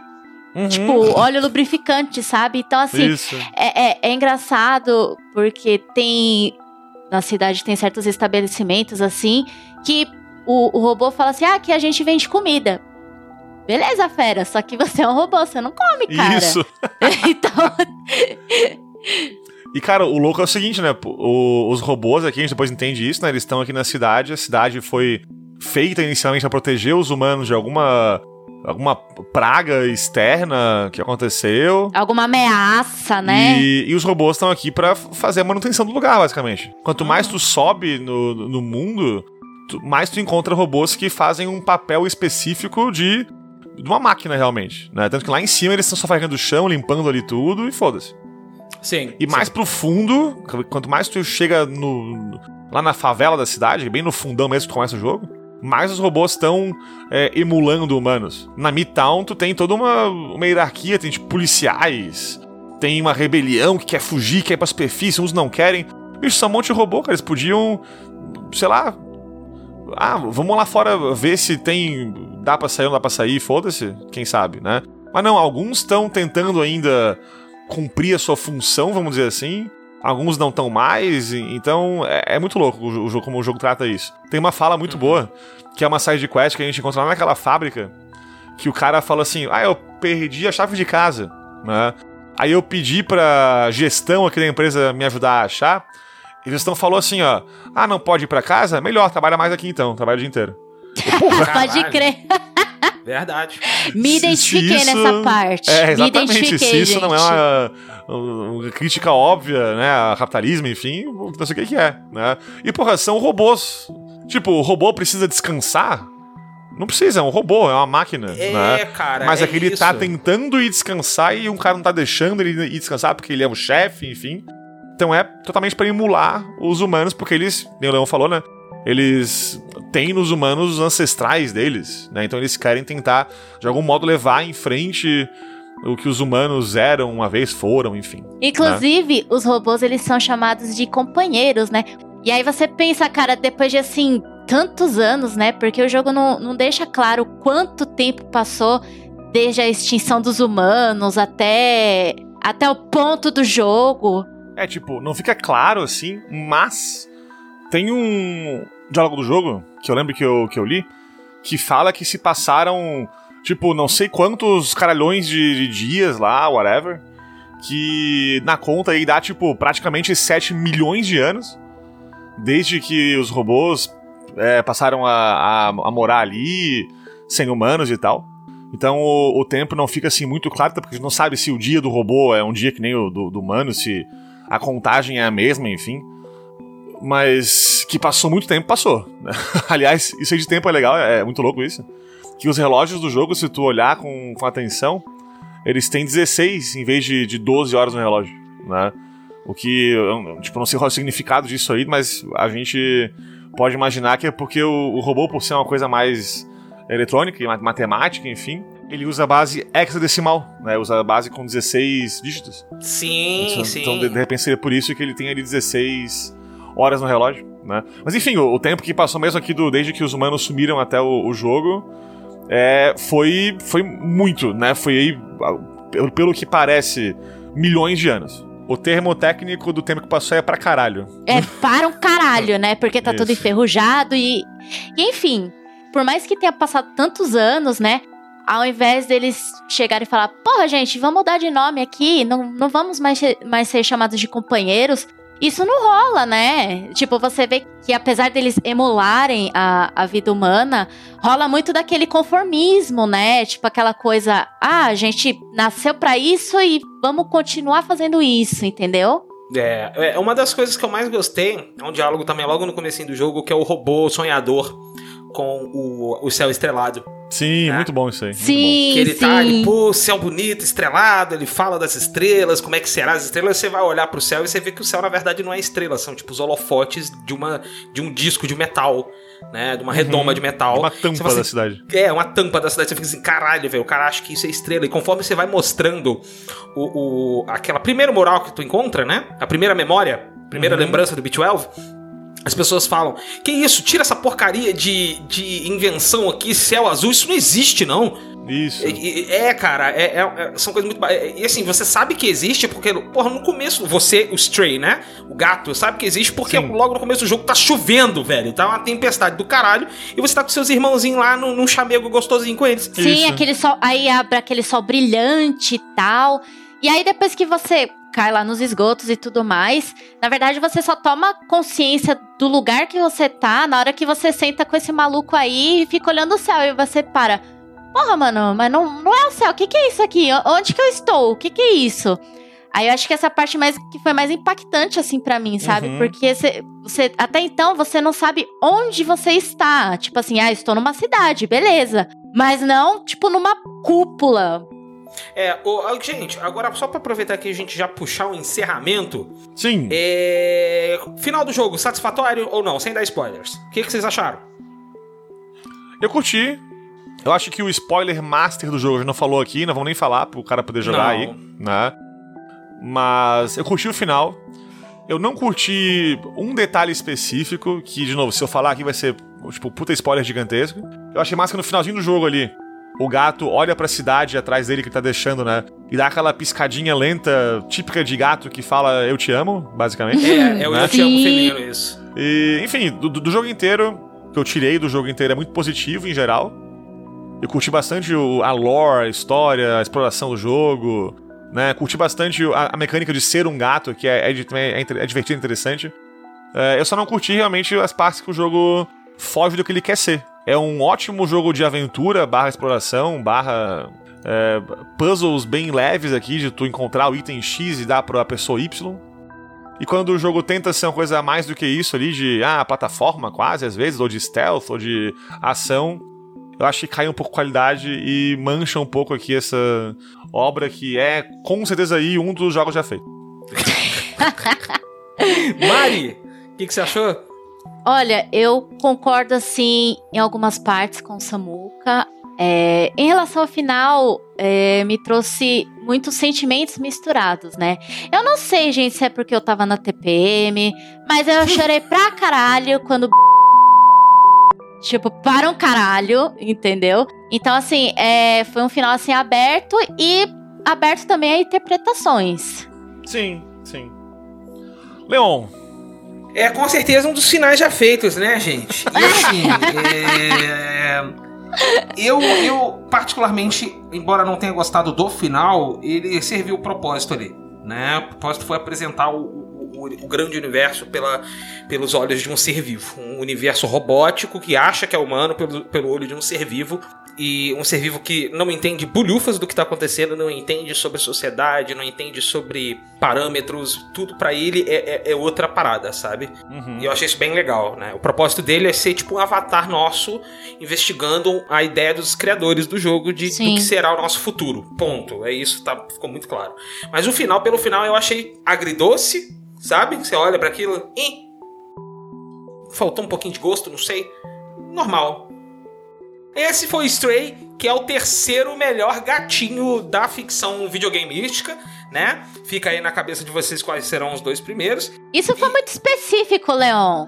tu, falou que é o terceiro. Foi tão preciso na tua, no teu julgamento aí que eu quero, eu quero saber.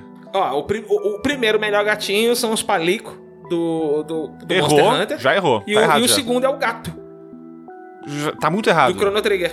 Eu, eu, tô, eu tô ofendido. Eu tô ofendido, Leon. Ofendido pessoalmente, tá? Pode ficar ofendido. Ofendido pessoalmente que tu cagou pro Morgana do Persona 5. Não, mas o Morgana é Orconcourt, né, não, cara? não me venha com desculpinhas. O senhor esqueceu do Morgana. Eu tô Não ofendido. esqueci, não esqueci. Acabou não aqui esse esqueci. podcast. Abraço ao Michel. Acabou, acabou a parceria. My new best friend, aquele meme, né? Amizades abaladas. It's not Ai, my friend caralho. anymore. It's not my friend anymore. Enfim, muito Ai, obrigado aí, Mari, pela presença. Valeu, gente. Ficamos felizões aí. Eu também, tô muito feliz, gente. Obrigada aí pela oportunidade. Valeu pelo seu autoconvite. Foi livre e espontânea pressão, gente. Sim, sim, sim. Mas eu devo dizer aqui, gente, é, eu sou fã do Galinha, então se vocês quiserem participar também. Não, zoeira, gente. Você é uma aqui- galinha. Eu sou uma galinha. É uma galinha. Não, gente, mas assim, de verdade, obrigada aí pela oportunidade e tal. E até uma próxima vez, eu tô me convidando. Vamos lá. Nepotismo. Nepotismo é o nome disso. Ó, gente, ó, respeita, respeita, Leon. Nepotismo é o nome disso.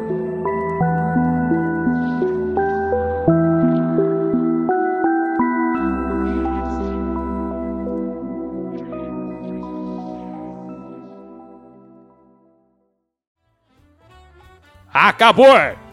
Acabou. Acabou. Samuca, tanto acabou que eu vou dizer que acabou duas vezes, cara. Porque, ó. É, bicho. É, e, rapaz. e que legal que, que é a gente poder discutir dois jogos tão diferentes num episódio só, né, cara? Que massa isso. É verdade. É, é aliás, a verdade. ideia justamente é essa, tá, audiência. Não é pegar dois jogos parecidos. Ah, agora então hoje é sobre Crash Racing e Mario Kart. Nossa, uau. Né? Uau. Não, não. A gente quer pegar realmente jogos que contrastam bastante, né? Pra ser um episódio que a gente possa de muita coisa ao mesmo tempo. Nessa loucura que é esse podcast. Isso mesmo, a, a ideia, a ideia é justamente essa, para que a gente possa é, trazer é, é, uma, uma variedade bacana pra vocês, né? Então eu acho que funciona muito. Inclusive, fica o spoiler, fica o spoiler aí. Ainda esse ano, um novo formato de programa, ainda esse ano, com recomendações de indies desconhecidos para você ouvinte aí poder conhecer joguinhos novos aí legais e adicionar ao seu catálogo mental e enfim, físico barra digital de joguinhos legais. E falando em indie, semana que vem nós temos aí mais um programa pra deixar a galinha orgulhosa, cara. Meu sonho realizado, Leon. Tu sabe Che- disso? Concluímos um, um objetivo do Samuca agora. Mano do céu, desde o começo desse programa aqui eu tenho um objetivo só. Que é gravar sobre Dandara. Dandara que eu não sei se é o meu jogo BR favorito. Eu acho que é até. Mas é que é um jogo tão brasileiro, saca? Ele não foi só feito no Brasil. Ele é um jogo, ele é um jogo putamente brasileiro, cara. Isso, fenomenal. ele é cheio de assim, brasilidades. né? É, é, é. É, Dandara é um jogo brasileiríssimo demais, cara. E é, isso, isso é foda, cara. Isso é fenomenal. Ver a nossa cultura realmente indo pra fora do país aí. E ainda mais num jogo tão foda quanto esse, né? Cara, é, se uma pintura, um quadro fosse jogável, né? A ideia por trás de um quadro, não, não Sim, o, o- o que sim, você sim. vê, né? Mas a Uhum. ideia por, por, por trás de um quadro, de pintar, representar sentimentos e sensações, tá lá, cara. É Dandara. Semana que vem, então, temos Dandara. Aliás, pra ficar bem claro, Dandara com o pessoal da Long Hats House. Olha só, mas tinha mais coisa, Samuca. Poxa vida. Não é só o episódio do, do jogo aí. A gente guardou pra conseguir gravar com o povo aí que fez a parada, né? Então, Vamos gravar então com o povo que fez a parada. Obrigado, PR do Galinha. Obrigado, Galinha Viajante, por ter trazido essa maravilhosidade pra gente. Obrigado, Sim, você, ouvinte, que se não fosse por você, a gente não tava fazendo isso aqui, é verdade? É verdade, é verdade, é verdade. Mas enfim, sempre lembrando que você, ouvinte, pode mandar aí seu, seu e-mail, sua cartinha viajante. Pra onde, Leão? Para cast, arroba galinhaviajante.com.br Repita! Pois é claro, cast, arroba galinhaviajante.com.br Mas não é só o e-mail não, né, Samuca? Não é, não é. Tem Não um é. arroba galinha viajante aí em todo lugar da internet, né? Isso, Instagram, isso, isso. Twitter, TikTok, enfim, tudo isso não aí. temos ainda né? na sua conta de banco, mas se Ainda quiser não. mandar pra gente o, o número do cartão e os três números de trás, pode mandar. Aliás, o nosso e-mail também é nosso Pix aí, fica a dica, não tô fica a zoando. dica, Não é, tô fica a zoando. dica. É, não, não, E sem zoeira, falando é nisso sem aí zoeira, também, zoeira. né, a gente tem o nosso catarse.me barra galinha viajante. Wilson, com E, 12 e pilocas. você, ouvinte, aliás, fica aí a, a grande dica. Você assinando este mês ganha Dandara. Dandara, rapaz, olha aí, já dá tempo de você assinar, jogar. Não é tipo, nossa, vai ter um sorteio. Não, não. Ganha Dandara. Você ganha Tá. Dandara. Além, claro, de acesso aí exclusivo ao nosso episódio mensal para Sim. os nossos escudeiros, né? Sim, sim. Acesso antecipado aos episódios toda semana. né? Sim, Na quarta sim. ou na terça, muitas vezes também. Sim, Tá? Variane, Quiçá Variane. na segunda, se eu for muito ninja na edição. Sim, sim, sim, é uma possibilidade, é uma possibilidade. E, enfim, né? Nosso acesso aí ao nosso Telegram exclusivo. Ah, Telegram mais toda a porra toda aí, né? Visita nós lá então, dá uma olhadinha lá no nosso catarse.me barra da galinha viajante e apoie o seu podcast favorito de games, que deve ser o nosso, imagino eu. É, e se não for, mas apoia assim, mesmo assim, que é bom. Isso. É, é isso aí. Acabou. Por hoje é só. Estamos Acabou. cansados, depois de dois programas em um aí. Né, pô, tem- se, é, não é todo mundo que consegue fazer duas coisas assim, não, pô. Não é. uma atrás não da é. outra, uma atrás da outra, né? Pra, é, é, duas assim, uma atrás da outra, isso né? Não é. Acabou, chega, vai. É isso aí, galera. Esse foi o Galinha Viajante. Vejo vocês na quinta-feira que vem. Valeu, falou! Valeu, beijos!